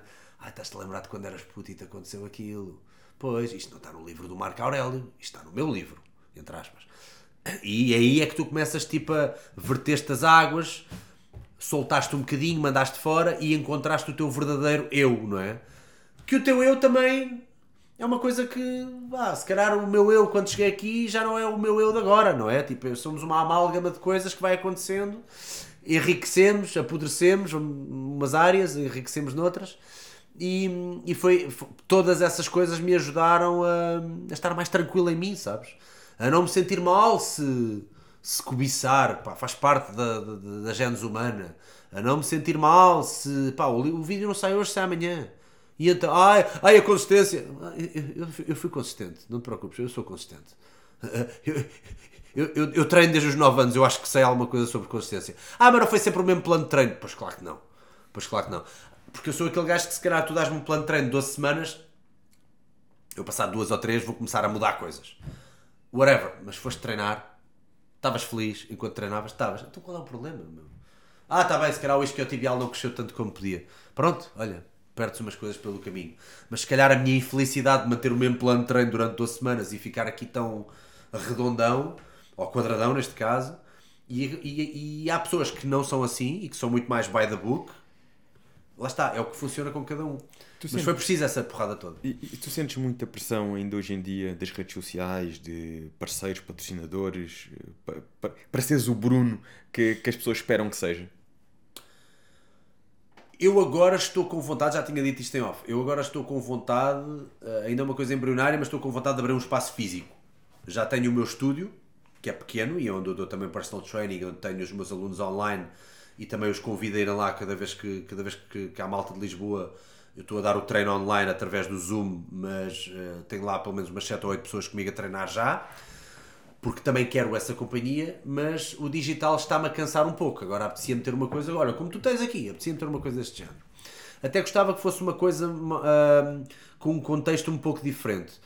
Algo parecido com o Garage Gym, tipo como se fosse uma box de crossfit, mas que depois tenha uma componente lúdica também, portanto, uma espécie de um hub criativo. Onde tu ao lado tens depois um lounge onde a malta tem livros, onde a malta tem vinis, onde pode haver o clube do livro, onde pode haver uma cena assim engraçada e quer também ter um espaço para artes marciais. E à partida, tudo indica que isso vai acontecer, bate na madeira para não, para não agora, mas tudo indica que isso vai acontecer em breve, daqui uns largos meses. Pronto. Uh, e qual era a pergunta? Eu não sabia porque comecei a Fomos um bocadinho para a parte. Mas, não, qual era a pergunta? A pergunta era sobre, sobre um, o, o, o Bruno. Um, do, ah, agora ah também a pressão do digital. O Bruno okay. de hoje em dia, se ainda, se ainda okay. sentes muita pressão para seres o Bruno. Não, eu já sei onde é que queria chegar. Que as marcas esperam. Desculpa. Então, o que é que eu, então, agora, o que é que me interessa no meio disto tudo? Agora, tive que fazer o switch ligeiramente uh, para voltar, e está-me a saber bem se não me soubesse bem, eu não fazia. Para ser menos experimental e um bocadinho mais, uh, outra vez, fazer vídeos uh, a mostrar exercícios, a mostrar um tutorial, a dizer, olha, este treino é porreiro e não sei o que, não sei o que mais. Mas a vertente profissional, digamos assim. Exato, para a minha vertente profissional, para depois, eventualmente, as pessoas se lembrarem de que, ok, este gajo é porreiro para eu treinar com ele, poder também puxar essas pessoas ou voltar a manter o interesse não tanto no lado criativo do Salgueiro, mas se calhar no lado mais uh, de, ok, ele abriu um ginásio, abriu um espaço onde eu vou treinar, já percebi que o, o modus operandi ou, ou, ou, a forma dele dar aulas é assim, para eu relembrar as pessoas do meu método de, ensinar ou de, de dar treinos. Uh, o que me tem sabido bem também ver aquilo mais como uma ferramenta e nem sempre ser como uma cena super criativa de conteúdos. Um, ah, Portanto, neste momento, a pressão que eu possa sentir é mais no sentido de pá, estamos com este projeto entre mãos, vamos uh, alinhar-nos com o projeto, vamos falar um bocadinho nos nossos treinos online, malta. Bora lá, as portas estão abertas, venham treinar comigo quando quiserem. Uh, e neste momento, onde é que podem treinar contigo? É dicas do salgueiro.pt, é onde a malta se inscreve e são 30 euros mensais e as pessoas podem treinar comigo 3 vezes por semana uh, a partir da sua casa. Ou seja, eu estou no meu estúdio a dar o treino, temos ali uma hora e um quarto, uma hora e meia, porque eu normalmente fico sempre à conversa no início e no fim, que eu acho que é uma grande mais-valia poderem ter as suas perguntas respondidas. E as pessoas estão em casa através do Zoom. Uh, comigo ou com o meu treinador substituto quando eu não posso, é o Luís Morgado que dá as aulas, também pá, um gajo escolhido a dedo impecável com uma comunicação exímia e estamos na mesma página no que diz respeito a treino e a programação de treino e as pessoas fazem treinos divertidos connosco em que treinamos tudo: força, agilidade, flexibilidade. Eu tento bater todos os, os hum, todas as componentes, vá, as mais importantes para, para, para, para bater no que diz respeito à preparação física. E temos ali uma grupeta pá, brutal, isto começou na pandemia, aliás, Temos ali uma grupeta brutal e super bem disposta, ajudam-se todos uns aos outros, fazemos eventos e agora quero transportar isso depois eventualmente para um espaço físico onde as pessoas possam vir falar, partilhar ideias, quero fazer muitos eventos, quero fazer até visionamento de filmes, que eu acho que a cultura também artística também pode estar ali um bocadinho ligada. Uh, porque não a um sábado à tarde ou a um sábado à noite a ver um visionamento de um filme qualquer do Bruce Lee, porque a maioria da malta já nem sabe quem é o Bruce Lee. Pronto, um bocadinho puxar a brasa à sardinha das minhas pancas, mas eu acho que isso pode ser interessante. Acho que isso pode ser interessante. Uh, portanto, neste momento estou mais virado para o analógico, para o físico, e o digital está a ser uma ferramenta, divirto-me sempre mas um, para continuar a treinar o meu, a minha vertente de, de coach e de, de, de, pedagogia de treino e de, bem-estar, um, eu acho, acho que isso. Eu, um dia desde que eu ouvi alguém a dizer, e eu não sei. Tu também dás treinos online? Uh, nós temos acompanhamento online, mas não é necessariamente os treinos ah, é como tu fazes. Okay. É o, o plano alimentar, treino. Porque houve alguém que disse, e eu por acaso eu concordo, porque eu já dei os dois, e estamos a falar agora de treino mesmo treino, via Zoom ou via cara a cara. E alguém me disse que tu só consegues dar um bom treino online se fores muito bom treinador ao vivo, porque é mais difícil dar treino online. E eu tendo a concordar, porque eu acho que me espalhei ao comprido nas primeiras vezes que dei. A malta acha que não, porque eu sempre soube falar para a câmara, não é? Mas eu, mas eu cá dentro sinto que me espalhei ao comprido as primeiras vezes que dei treino online. Porque no treino online, e em particular da forma que eu estou a fazer agora, que é ter pessoas in loco e ter pessoas online em casa, tentar dar atenção às duas sem perder ninguém, uh, é complicado. Além disso, tens que demonstrar eximiamente os exercícios não dá para dares um treino online sem haver demonstração. Não vais dizer agora 10 agachamentos. Não. Cada vez que, fazemos agachamento, tens que explicar o que é um agachamento, porque pode haver pessoas novas a, a ver que acham que sabem o que é um agachamento, mas fazem mal ainda. Portanto, tem que haver sempre um coaching técnico e tudo, e aliar essa, esses, esses dois lados uh, é, é importante. E eu acho que foi também por me ter mantido uh, aceso e ativo nesse departamento que agora ao abrir um ginásio, ao abrir uma academia, eu acho que vai, vai trazer frutos o facto de eu ter estado este tempo todo no digital também. Portanto, o digital agora, é assim, não sinto muita pressão, mas. mas uh... Vês mais como uma ferramenta e não como, como, uma, como uma, uma, obrigação, yeah. uma yeah. obrigação diária. Isto do online faz-me faz todo o sentido, até porque repara, isto acaba por ser muito o fitness, acaba por ser muito pessoa para pessoa. O PT, tens ali a pessoa, consegues motivar a pessoa. Às vezes isso é com a energia. Aliás, a grande parte da nossa comunicação não é tanto o que nós dizemos, mas a forma como dizemos. A forma como e quando tu estás com um aluno PT e às vezes só sentir a tua energia, a tua presença ali, bora, não sei, às vezes nem é tanto o que estás a dizer, é a tua presença quando estás no online, tu tens que conseguir passar isso com muito mais intensidade. É um porque a pessoa está. Exatamente, é um, é um show. Stand-up comedy. Tens tornar aquele treino um, yeah. uma autêntica diversão para a pessoa, uma coisa. Uh, wow, gostei mesmo de passar aquele momento ali. Porque uh, se não estás em casa, tens mais coisas que podes ir fazer e tens que conectar com aquela pessoa. Por isso faz-me todo o sentido. Nós sentimos isso também na parte, de, no período de pandemia, em que começámos a fazer as aulas gravadas, os treinos gravados, e realmente começámos a perceber isso. Nós, para conectarmos com as pessoas lá em casa, não é igual a ter aqui as pessoas a virem treinar. Temos que conseguir criar uma interação diferente. E isso depois vai se aprimorando, lá está. Não chega só a falar para a câmara, é preciso toda a outra componente. Yeah. Então, neste momento, temos aqui, uh, breve, vamos ter em breve novidades na parte do, do presencial. Se tudo correr bem, não é? Porque agora tens todo, todo o filme das obras e isto e aquilo, mas pronto, é para olha. Step by step e lá está. É, é o processo. Aqui acho muitas vezes que é o processo que tem. É, que, é o processo, é o processo. Que, que nós acabamos por ter que nos desenvolver com ele. Um, ao longo deste tempo, foste tendo sempre também aqui uh, um público fiel. E isto leva-me a uma questão: é o teu público é um público mais jovem, mais sénior? Para quem é que tu hoje em dia comunicas mais? Eu trabalho muito bem com a meia-idade. Malta a partir dos 30 e muitos para cima. Trabalho bem com eles. Eu acho que deve ter a ver com eu não seguir muitas tendências.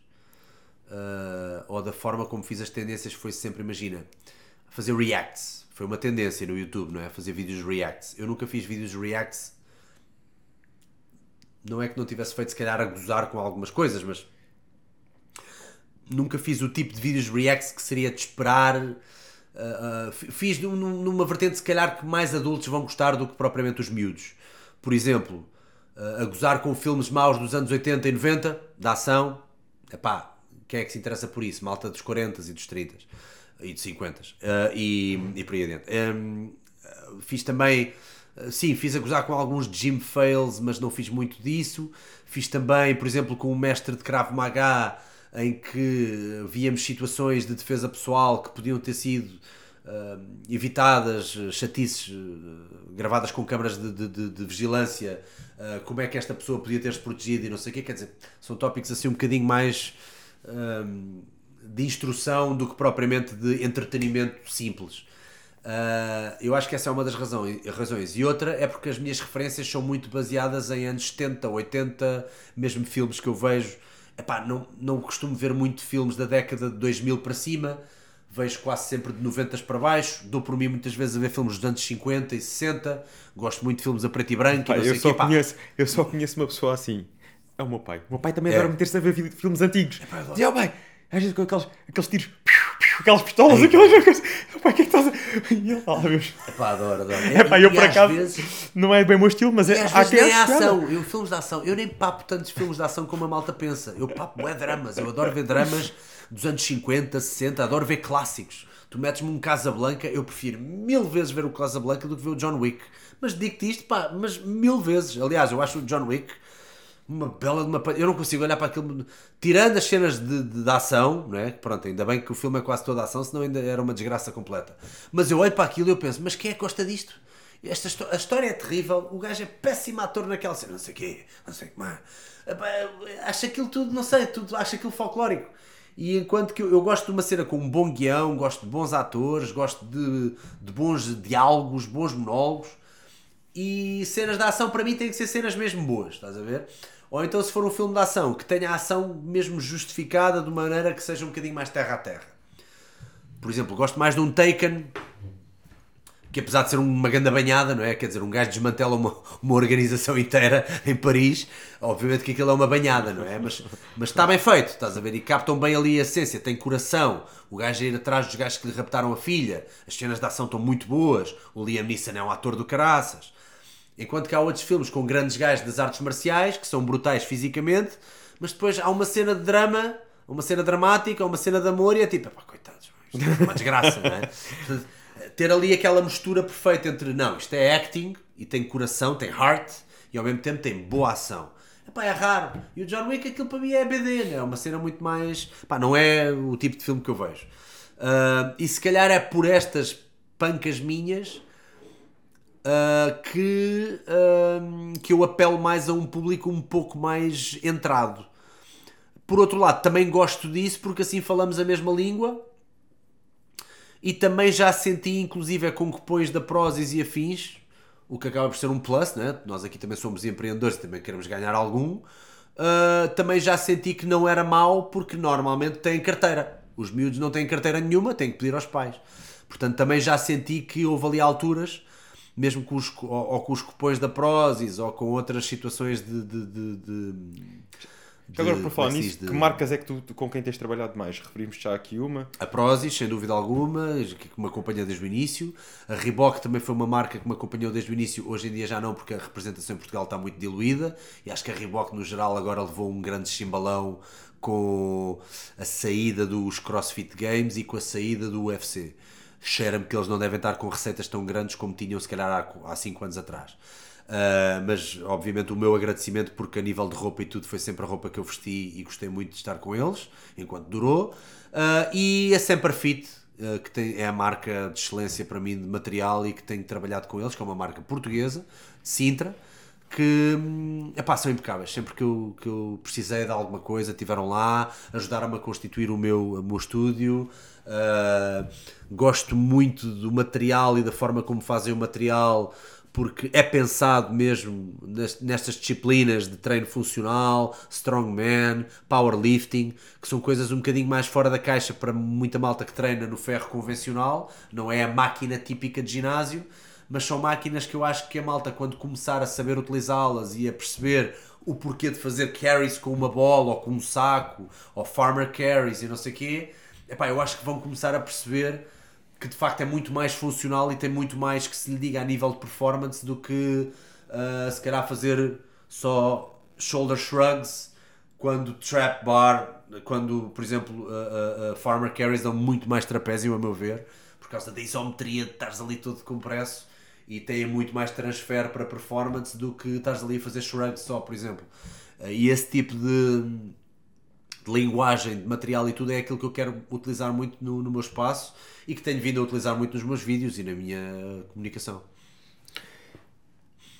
Hoje em dia sabemos que no, no YouTube temos, a, e deves sentir isso também, apesar de termos um público significativo de, de, porque aqui no teu caso tens quase 400 mil, 400 mil Sim, sim, seguidores. sim. Às vezes a, a taxa de adesão aos vídeos não é a mesma que se calhar há uns anos atrás. Não, não. que estratégias Agora está muito morto a comparar e com é, é- é nesse sentido. Eu acho que qua- quase todos os youtubers, pelo menos aqueles que já estão há mais tempo, sentem isso. Uma coisa é tu lançares um canal novo, as visualizações andam ali mais ou menos ao, ao mesmo número de subscritores, às vezes até mais, mas com o tempo E, e, isto não acontece só em então, acontece em todo lado. Tens até exemplos de PewDiePie e não sei o quê, que yeah. a percentagem de visualização em relação aos subscritores é muito diferente.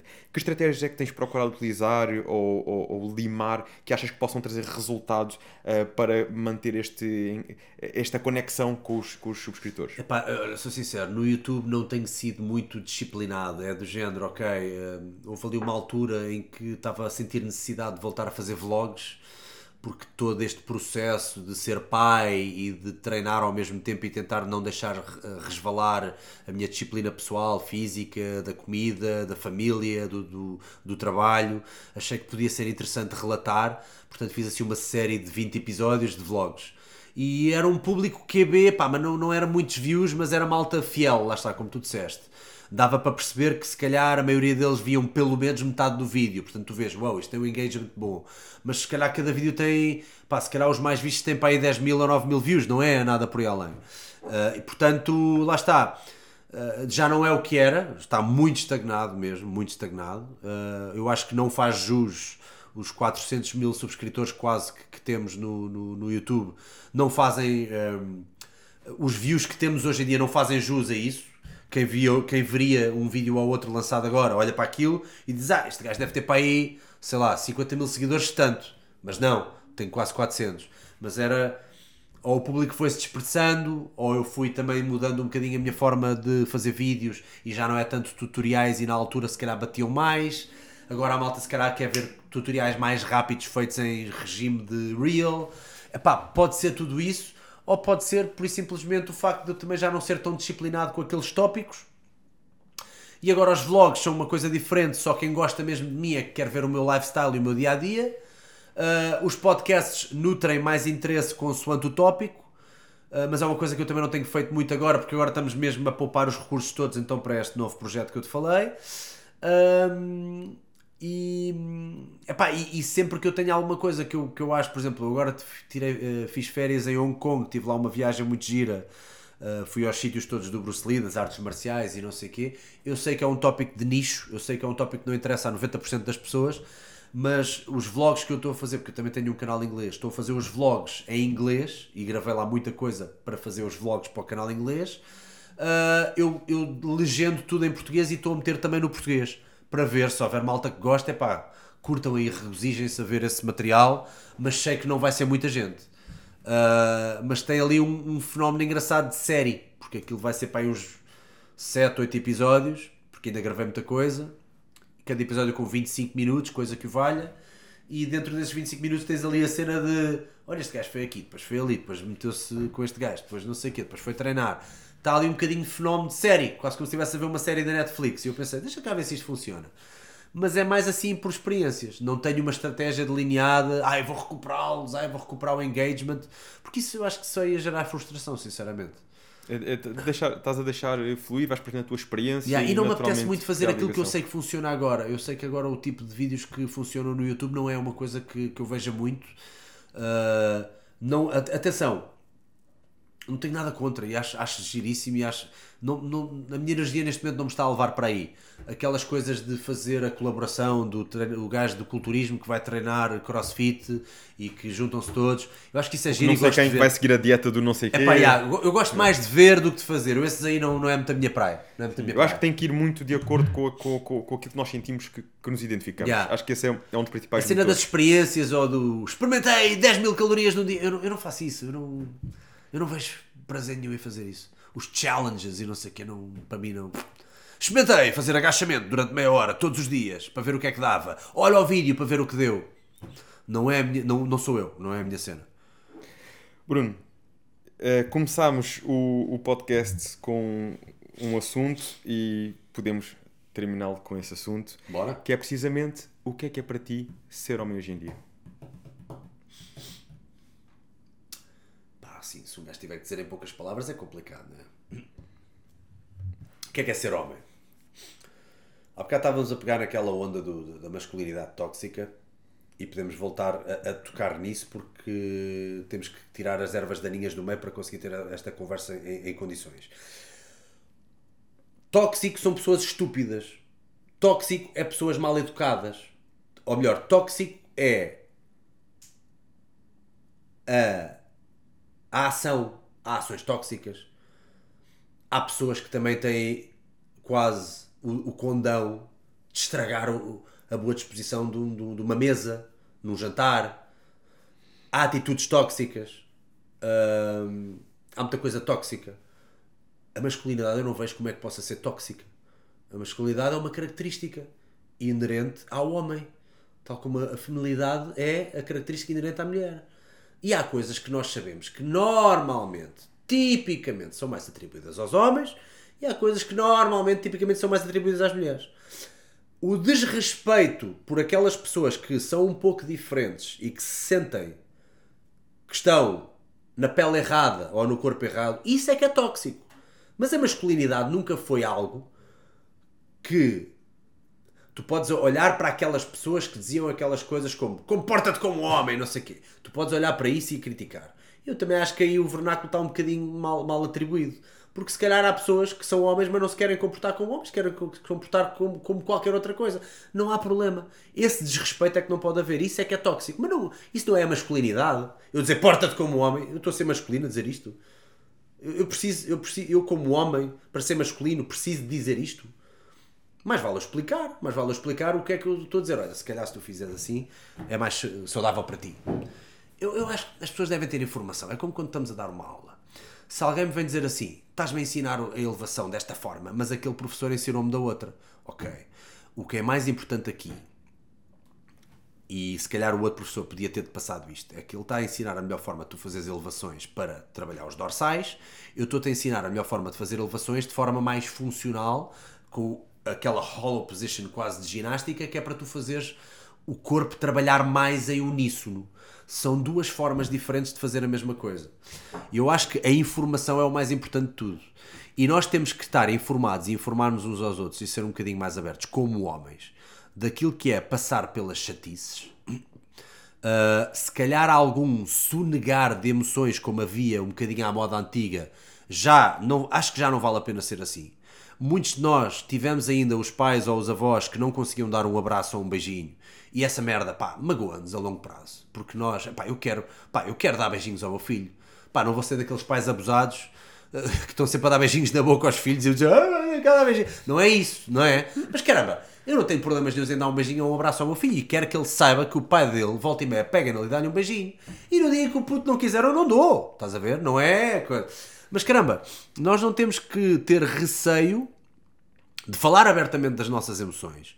Até porque assim é que nós percebemos, ah, ele também, ah, ele também é um gajo com emoções. Epá, pensava que era o único. Acho que devemos ser abertos, devemos não ter problema em mostrar as nossas vulnerabilidades. Uh, devemos sim perceber que às vezes o outro lado, quando manda pedras a dizer masculinidade tóxica, não sei o quê, no fundo, o que eles estão a tentar dizer é outra coisa. Não é que a masculinidade é tóxica. É que alguns comportamentos à moda antiga, quando ainda víamos filmes nos anos 50, em que era normal, e eu vejo esses filmes, era normal o Clark Gable dar uma chapada na mulher eh, e dizer tipo, shut up e não sei o quê. Isso não era masculinidade, isso era parvoíce. Isso era estupidez. Isso não era masculinidade. A masculinidade é isso. É preciso, para seres, mas, para seres masculino, é preciso bater uma mulher? Desde quando? Homem que é homem não precisa de bater nem no, nem no outro homem. Pode dar perfeitamente a outra face. Mas pronto, aquelas conversas todas eu costumo. Um, Portanto, eu acho que é não ter problemas em ter abertura, olhar para as coisas de frente e até vou. Agora que fui pai, acho que já posso falar com alguma propriedade de outra coisa que discuti com um amigo meu há pouco tempo e que também abre um bocadinho o véu daquilo, daquilo que é ser homem e acho que é importante as mulheres ouvirem isto. Ele disse uma coisa que eu, com a qual eu concordo. Ele disse que, Bruno, já, tu já chegaste à conclusão que ser pai pode não ser um projeto inteiramente masculino. E eu fiquei naquela, hum, mas eu estou a ter imenso prazer em ser pai. Sim, mas é ou não é verdade que ser pai só, se agora o teu, se agora o teu projeto fosse só ser pai, uh, ia deixar-te com um bocadinho de vazio. E eu ia, ia sim senhora. Eu um, pá, um gajo precisa de um. Não sei se tem a ver com os nossos antepassados de irmos buscar a comida, de irmos caçar os animais, não sei se tem a ver com isso, provavelmente tem. Pessoas uh, da, das teorias evolucionistas vão poder explicar isto bem melhor do que eu. Mas eu acho que há uma razão ancestral para nós homens procurarmos mais procurarmos mais e termos projetos e ir atrás de e não sei quê, que pode traduzir-se em acumulação, o que eu acho que pode gerar vaidade e isso, e isso é preciso ter cuidado, porque aí já, já estamos a falar de outras coisas, não é? Porque de repente o homem que acumula muito é visto hoje em dia nas redes sociais como sendo o gajo que tem 10 Porsches. E eu sinceramente às vezes prefiro o gajo que tem o Fiat Uno mas que tem ali uma genes e uma disciplina muito mais coisa e trata bem da mulher, trata bem dos filhos uh, e, e providencia uh, uh, e também não tem problemas nenhum que a mulher também providencie e percebes? mas de facto eu acho que é uma parte do nosso projeto como homens procriar e ter de facto uma descendência, mas eu acho que não chega. Eu acho que nós dá-me ideia e eu não acho que seja machismo algum eu dizer isto, dá-me ideia que preenche muito mais a mulher a nível de completude, não é? Apesar de a mulher também, eu acho que preenche, a maioria da mulher, das mulheres modernas preenche muito mais também ter depois um emprego, ter uma carreira, e eu adoro isso. Uh, acho que até ficam, a meu ver, acho que até ficam mais pessoas com muito mais para trazer para a mesa a nível de conversa, a nível de interesse, a nível de pá, pessoas mais evoluídas, que viram mais coisas, lidaram com isto, lidaram com aquilo e também são mães, como é óbvio. Mas eu acho que a nível de, de completar o ciclo interno, emocional, uh, físico, uh, o yin yang interno, acho que fica muito mais completo para a mulher com a maternidade do que para os homens com a paternidade. Posto isto, e obviamente eu já fiz o disclaimer que foi a melhor coisa que me aconteceu na vida e amo aquele puto, saltava já da ponte por ele, mas obviamente eu sei que a longo prazo eu vou precisar destas coisas, deste projeto tal como tu tens aqui, tal como eu vou querer criar, porque o meu lado, o meu ímpeto artístico e a minha vontade física de fazer as coisas é quase como se houvesse uma, uma, uma, uma via do céu a vir ter comigo a dizer tens que fazer isto, tens que fazer isto, pá, faz isto e um, desde que se consiga estar no seio familiar como deve de ser, não ser igual a muitos daqueles pais modernos ou do passado que não ligam nenhum aos filhos e só pensam mais no seu lucro e no seu umbigo do que nos filhos, e ainda vemos tantos filhos a serem autenticamente abandonados pelos pais para os telemóveis, desde que não se quebra essa barreira, eu acho que o homem é então a pessoa que tem essa noção de que o seu projeto máximo de vida pode não ser aquele, pode haver uma divisão, tu não precisas ser só uma coisa.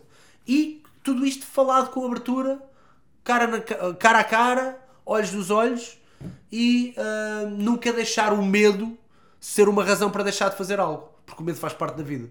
Isso para mim é o homem. Eu sei que é uma resposta muito completa, mas. Uh, Uh, mas tam, não sei, diz-me diz algo a, a, favor ou contra não, para, para me ajudar não, a Eu acho que não tem que haver aqui respostas mais completas ou menos completas. Eu acho que aquilo que tu disseste eu identifico-me a 100%. O homem é sobretudo movido pelo propósito. Yeah. E por isso eu comecei com aquela expressão. É uma expressão de um livro, é uma expressão que pode não ser muito bem interpretada, não sei. Eu, eu percebo, percebo, claramente o que é que está ali dito, não é? Uh, mas uh, a, a, a, forma como o homem deve penetrar a vida com direção, com sentido, tem a ver com isto, com o propósito. Uh, o homem também é família, o homem é cuidar bem da mulher, constituir família, mas lá está, aquela masculinidade tóxica é, é, o que se calhar essa chapada que dava na mulher. Isso, isso não é masculinidade, isso é, isso, isso é, é falta de princípios. Isso, isso é isso falta de respeito, isso é falta de princípios. Mas, é... Tal e qual, masculinidade vai muito para além disso. É, é família, é, mas é sobretudo propósito experimenta colocar um homem sem um propósito e vê o que é que acontece. Vês um gajo triste, vê o que é que um acontece. gajo triste, vês um gajo. E, e, não, não vês um gajo desmasculinizado, vês um gajo triste, sabes? Vês um homem do ser, vês um homem do sexo masculino triste, vês desmotivado, vês, vês menos alegre, vês com menos ímpeto para, para, para, para as próprias coisas. Para é quase como se estivesse a retirar-lhe uma base. Tal e qual. Uh, que para as senhoras pode ser outra coisa ou pode ser a mesma também. Eu estou a falar como homem, para homens. E acho que isto é, é importante. E às vezes acho importante as senhoras também saberem isto, as mulheres saberem isto em relação aos homens. Porque às vezes elas veem os homens desmotivados ou em baixo, ou isto, ou aquilo, ou aquilo outro, que depois até se refletem em coisas tão simples como o sexo, não é? Ah, já não fazemos, já não acontecemos, já não isto, já não aquilo. Tens visto o teu homem está feliz? Cara, o teu homem não está Se o homem fica sem direção, naturalmente vai ficar sem, sem, sem essa parte sexual yeah. uh, ativa. Yeah. O homem tem que ter direção, o homem tem que sentir que está a prover para a família. Yeah. Mas, e lá está, pode ser ancestral, é o que é. é E quando não é fisiológico, tem, é ancestral, e é quando tudo. não tem, vai procurar esse, essa pica noutras coisas. Ou nas infidelidades, porque é, porque é o novo e é, o, e é, o, e é o, a adrenalina Ou de ser outra pessoa. drogas, e de ser apanhado, as drogas. Uh, epá, sabe, é mesmo muito difícil tu apanhares uma pessoa com um grau de testosterona jeitoso e que não, e que não se mova por propósitos além da questão de, de, de, de, de- família, não é? Uh, é muito difícil, é muito difícil. E isso até traz mais felicidade, amor e coesão para, para o lado familiar, eu acho. Sim, sim, tudo isto quando é respeitado e quando a mulher consegue perceber isto, hum, assim como o homem tem que perceber outras coisas do lado da mulher, conseguimos ter um seio familiar bem mais saudável, Yeah. bem mais nutrido. Hum, Assim como a mulher naturalmente, não quer dizer que a mulher não possa prover, não possa trabalhar e tudo mais, como é lógico, mas se, se a mulher for em casa quem trabalha mais e quem provê mais, vai haver ali uma despolarização, vai haver ali um desequilíbrio. Por norma, o homem acaba por ser aquele que é o mais provedor, o- lá está, onde na sua gênese está o propósito, a direção para prover para a família.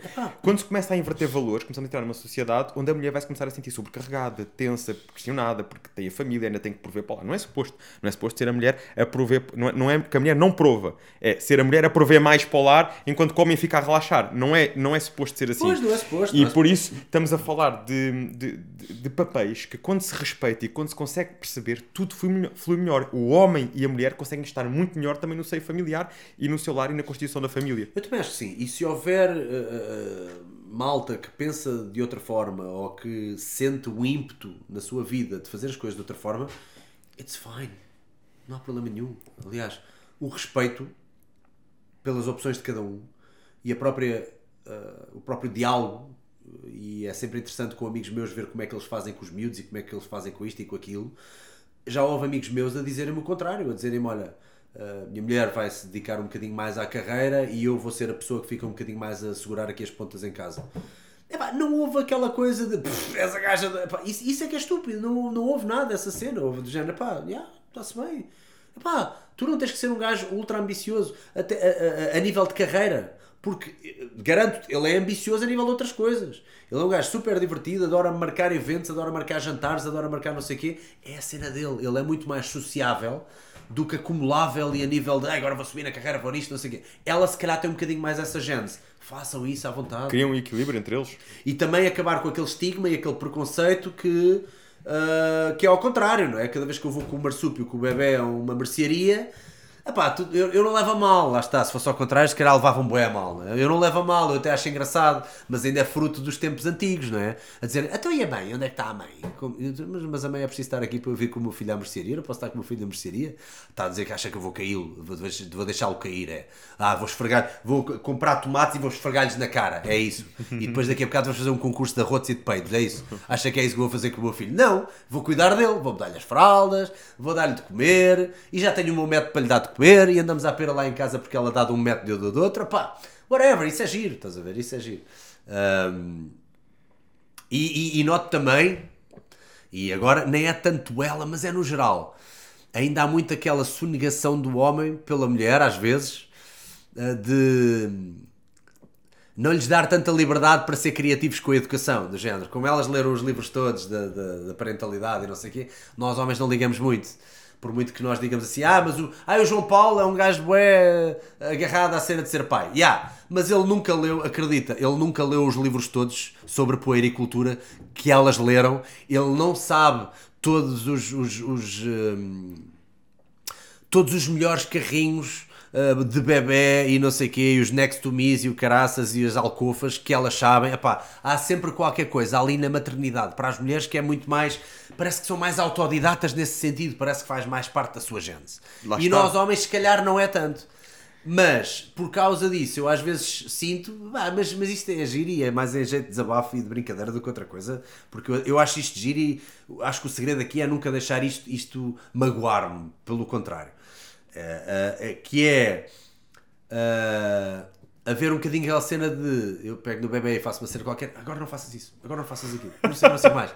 Depois, como ela tem aquele, aquele estigma já já tem ali uma cena, porque ela está mais vezes com o miúdo do que eu. Já me aconteceu ir para fora, ela ficar com o miúdo e não sei o quê. Portanto, ela já andou aquela quilometragem que eu ainda não andei, mesmo com o meu filho, é normal, não é? Ela está sempre, tipo, pelo menos 30% à minha frente, a nível de, de, de trabalho com, com, com, a criança. E então eu cada vez que faço alguma coisa, não sei o quê. E eu disse-lhe de género, olha, estás a bloquear-me aqui um bocadinho, porque é assim, deixa-me descobrir. Se tu me disseres já tudo o que é para fazer, se tu me disseres já do género, faz assim, ah não, porque ele não come isso, ele não come assado. Deixas-me descobrir, deixa-me só descobrir, deixa-me deixa errar um bocadinho. Deixa-me só errar porque, pá, Imagina que por eu estar a cantar enquanto lhe dou, ele até come isto. Imagina, porque se calhar eu dou de uma forma diferente. Não estou a dizer que é melhor, mas imagina. E eu noto isso. E é engraçado termos essa discussão. E posso dizer isto aqui abertamente porque é uma, é uma cena saudável que ela diz: Ah, pois é, estou-te a fazer isso, desculpa. E eu, não fizeste um bocadinho, mas não há problema, pá, isso é na boa. Nem então. tem. Não tem mal nenhum. Né? yeah. Fez 50 mil vezes. Mas, não, mas fez.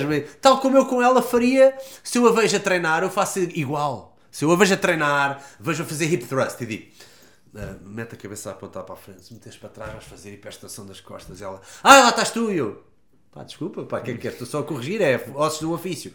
É ossos do ofício dela também. E é isto que é giro. Agora, a malta não pode é passar-se com estas merdas. Há muitos divórcios a acontecer cada vez que a malta tem um, um, uma criança nova ah, o meu método, ele não respeita, ele depois chega a casa e faz assim assado. Deixa-o descobrir, ele é, um, é uma das fases de maior tensão entre os casais. Yeah, pá, mas ele é pai, ele não sabe o que é que anda a fazer, tal como ninguém sabe, mas tu já leste mais, já estás mais instruída no assunto. Deixa-o ser cinturão branco nesta merda, deixa-o. Pá, desde que ele não deixe cair o puto do terceiro andar, está-se bem, não é? Não é? E é isso que é, que é giro também, e que também tem que, e também é um estigma em relação ao homem como cuidador, que também tem que ser um bocadinho uh, nivelado, eu acho. E não fazem por mal. Bruno, conversa espetacular, falámos tudo menos estranho. Opa, podes crer. podes crer. Diz-me quem é que são as tuas inspirações, no geral, pessoas que tenham inspirado ao longo deste percurso e alguém que tu gostavas de ver aqui num próximo episódio. Ou seja, inspirações podemos estar a falar mundo todo. Olha, este youtuber que sempre me inspirou. E depois alguém assim mais aqui próximo, digamos assim, que gostasse de ver aqui um dia no podcast? Inspirações, o que é que um gajo pode dizer de inspirações sem ser demasiado clichê e dizer Bruce Lee, não é? Posso dizer o Bruce Lee, como é óbvio, é mais fácil, o Jackie Chan e não sei o quê. Mas também, sinceramente, as inspirações. Uh, uh, lá está, levantas mais um tópico, dá, dá pano para mangas de conversa. Hoje em dia, olhando para o que sei, eu tive que matar um bocadinho os meus ídolos também. Também foi uma coisa que fez parte do meu processo. Que foi Uh, Bruce Lee, sim senhora, queria ser como o Bruce Lee, queria ser como o Bruce Lee, queria ser como o Bruce Lee. Até chegar a um ponto em que não, eu quero ser o Bruno Salgueiro. E foi difícil, porque eu tinha crescido a querer ser o Bruce Lee. E como eu não tinha irmãos, eu olhava para eles e queria que eles fossem, eu queria ser eles. Mas depois começas a ler mais sobre a vida deles e vês que o Bruce Lee era viciado em, em, em drogas pesadas e gostava muito de cocaína e não sei o que. Tu vês, ah, caramba, era fruto dos tempos, não estou a censurá-lo. Era anos 60 e o gajo era o maior rei da Ásia. É claro que ele ia ser viciado em coca, pelo menos. E gajas e não sei o quê. Depois tu olhas para o Jackie Chan, lês o livro da biografia dele que ele escreveu agora para há uns 5 anos atrás e vês coisas horríveis que o gajo fez. Também bebia para caraças, fumava para caraças, jogava para caraças. Ou seja, eles não são exemplos perfeitos de vida. Portanto, muitas das pessoas que te inspiram, tu depois vais a ler um bocadinho mais sobre elas e vês, não, eu gosto é do trabalho delas. Como pessoas, têm coisas incríveis, mas também são pessoas super frágeis e voláteis como qualquer outra pessoa. Portanto, neste momento, a minha inspiração sou muito mais eu do que o Bruce Lee, para mim. E, e eu não acho que seja egocentrismo dizer isto, porque eu tive que passar pelo despir algum egocentrismo para poder matar os meus ídolos, entre aspas. Que nunca matarei, estão, sempre aqui comigo. Mas, por exemplo, pessoas do mundo real. Este tipo que agora nos levou ao. Este tipo que agora nos levou a Hong Kong que foi uma, uma tour que nós fizemos com um gajo que é mestre de Kung Fu e que tem um canal de, de YouTube chamado The Kung Fu Genius. É um canal só para nerds do Kung Fu, provavelmente a maioria da malta não se vai interessar rigorosamente nada por isto, mas uh, o gajo, pá, é um gajo que abriu a sua escola em Nova York de artes marciais, já foi 27 vezes a Hong Kong, conhece aquilo muito bem. Então o gajo fez ali uma tour de 7, 7 dias, foram pessoas do mundo inteiro, éramos 25 pessoas a ir aos spots do Bruce Lee, do mestre do Bruce Lee, que era o Ip Man, é muito famoso o filme de artes marciais do Ip Man, do Donnie Yen, uh, a ir a sítios turísticos e não sei o quê. Opa, é muito mais essas pessoas que me inspiram, com vontade de fazer coisas, mesmo dentro de nichos fechados. Uh, ainda por cima o gajo está a passar por um divórcio muito, muito complicado que a pessoa que, com quem eu, pronto, eu posso dizer isto porque o gajo nunca vai ver este podcast. Foi mesmo enganado pela mulher a nível monetário e ela roubou-lhe imenso dinheiro e não sei o que, uma cena muito complicada, está com o advogado, está com tudo. Portanto, na pior fase da sua vida, em que tem que dormir inclusive num quarto trancado porque tem medo, diz que ela é louca e tem medo, uh, portanto tem que, tem que dormir uh, numa situação muito, muito sui generis uh, é uma pessoa que ainda assim consegue ter aquela energia para levar estes 25 macacos a, a Hong Kong e a mostrar-lhes os melhores sítios e não sei o quê. Pá, é, é mais esse tipo de pessoas que eu vejo que, pá, ganda homem, ganda homem, lá está, e grande, grande carreira e grande homem por trás da grande carreira, estás a ver? É, é mais esse tipo de exemplos correntes que eu vejo no dia a dia e que me inspiram. E é muito mais esse tipo de homem que eu quero ser. Muito mais. E assim, em Portugal, há alguém que tenha com referência? estou a gozar, estou a gozar. Em Portugal. Epá, tive alguns convidados no podcast que eu achei incríveis é pá, referências em, em, determinadas áreas, que depois alguns deles eu não os conheço tão bem assim a nível, a nível pessoal, mas há amigos meus que eu tenho uma, uma paixão por eles a nível de, pá, como pessoas, como pessoas, tenho mesmo uma paixão in, incrível, pá, se eu disser aqui nomes, eles, obviamente eles vão saber quem são, mas a maioria da malta não vai saber, portanto também não é por aí. Uh... Mas, por exemplo, no podcast, quem é que foi, houve assim um convidado mais marcante até hoje, tenha sido ali tipo, bom, uou, que conversa.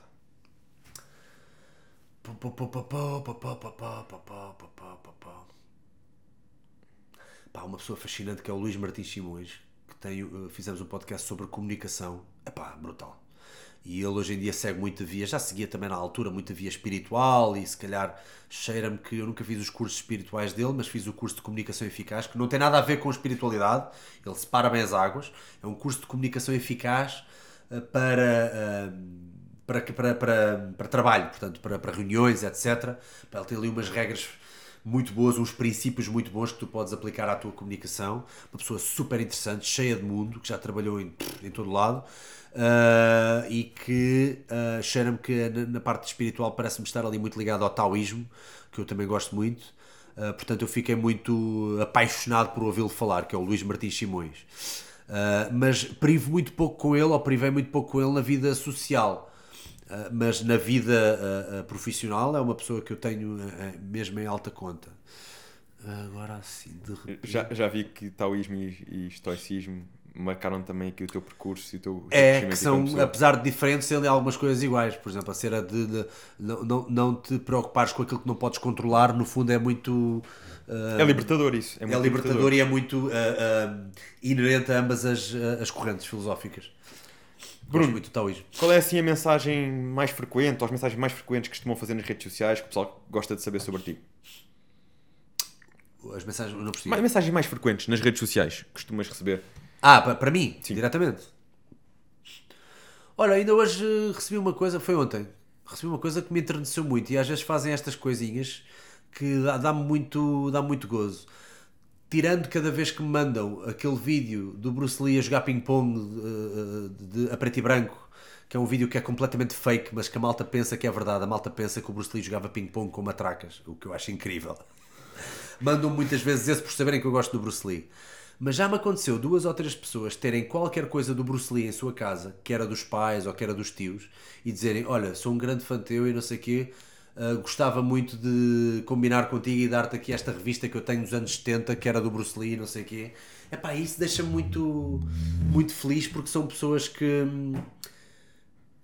Epá, para já o lado da partilha e o lado altruísta destas pessoas é grande, claramente, e depois uh, estarmos juntos na, na mesma paixão ou ou perceberem que eu gosto disto e terem o carinho de, de, de, de adicionar um bocadinho à minha coleção e não sei, pá, é, é uma coisa muito bonita. E ontem houve um rapaz que tinha um livrinho muito antigo que tinha três figuras, desenhos, é um livrinho de crianças, vai lá. Era a história do Bruce Lee, a história da Billie Jean King, que era uma atleta de ténis que foi, foi depois treinadora de ténis, e a história do.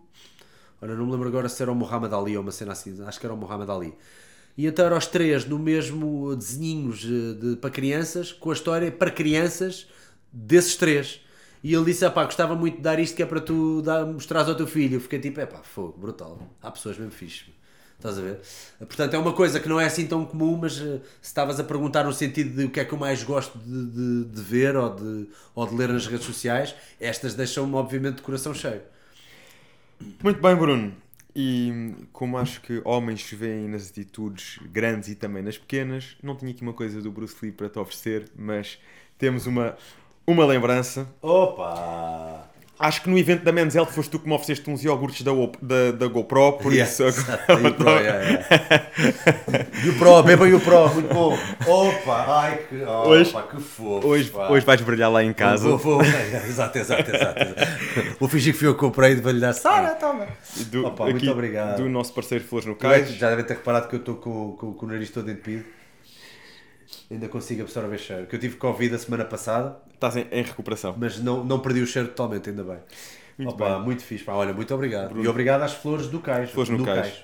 E podem acompanhar os nossos parceiros na descrição do vídeo. Temos sempre lá a menção aos que parceiros bonito, que fazem este podcast, este podcast crescer. Isto é sempre estarmos em quase duas horas e meia.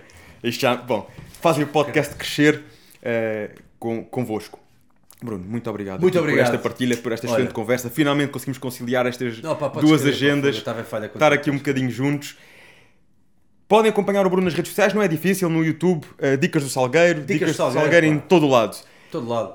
Deixar comentários, perguntas, pegar neste link e partilharem com quem vocês acreditam que pode beneficiar com esta mensagem. Não tem que ser só fãs do Bruce Lee. Pessoas que gostem de esporte, pessoas que gostem de todos os temas que foram aqui abordados e que possam sair mais ricas com esta partilha. Conta connosco. Contamos convosco.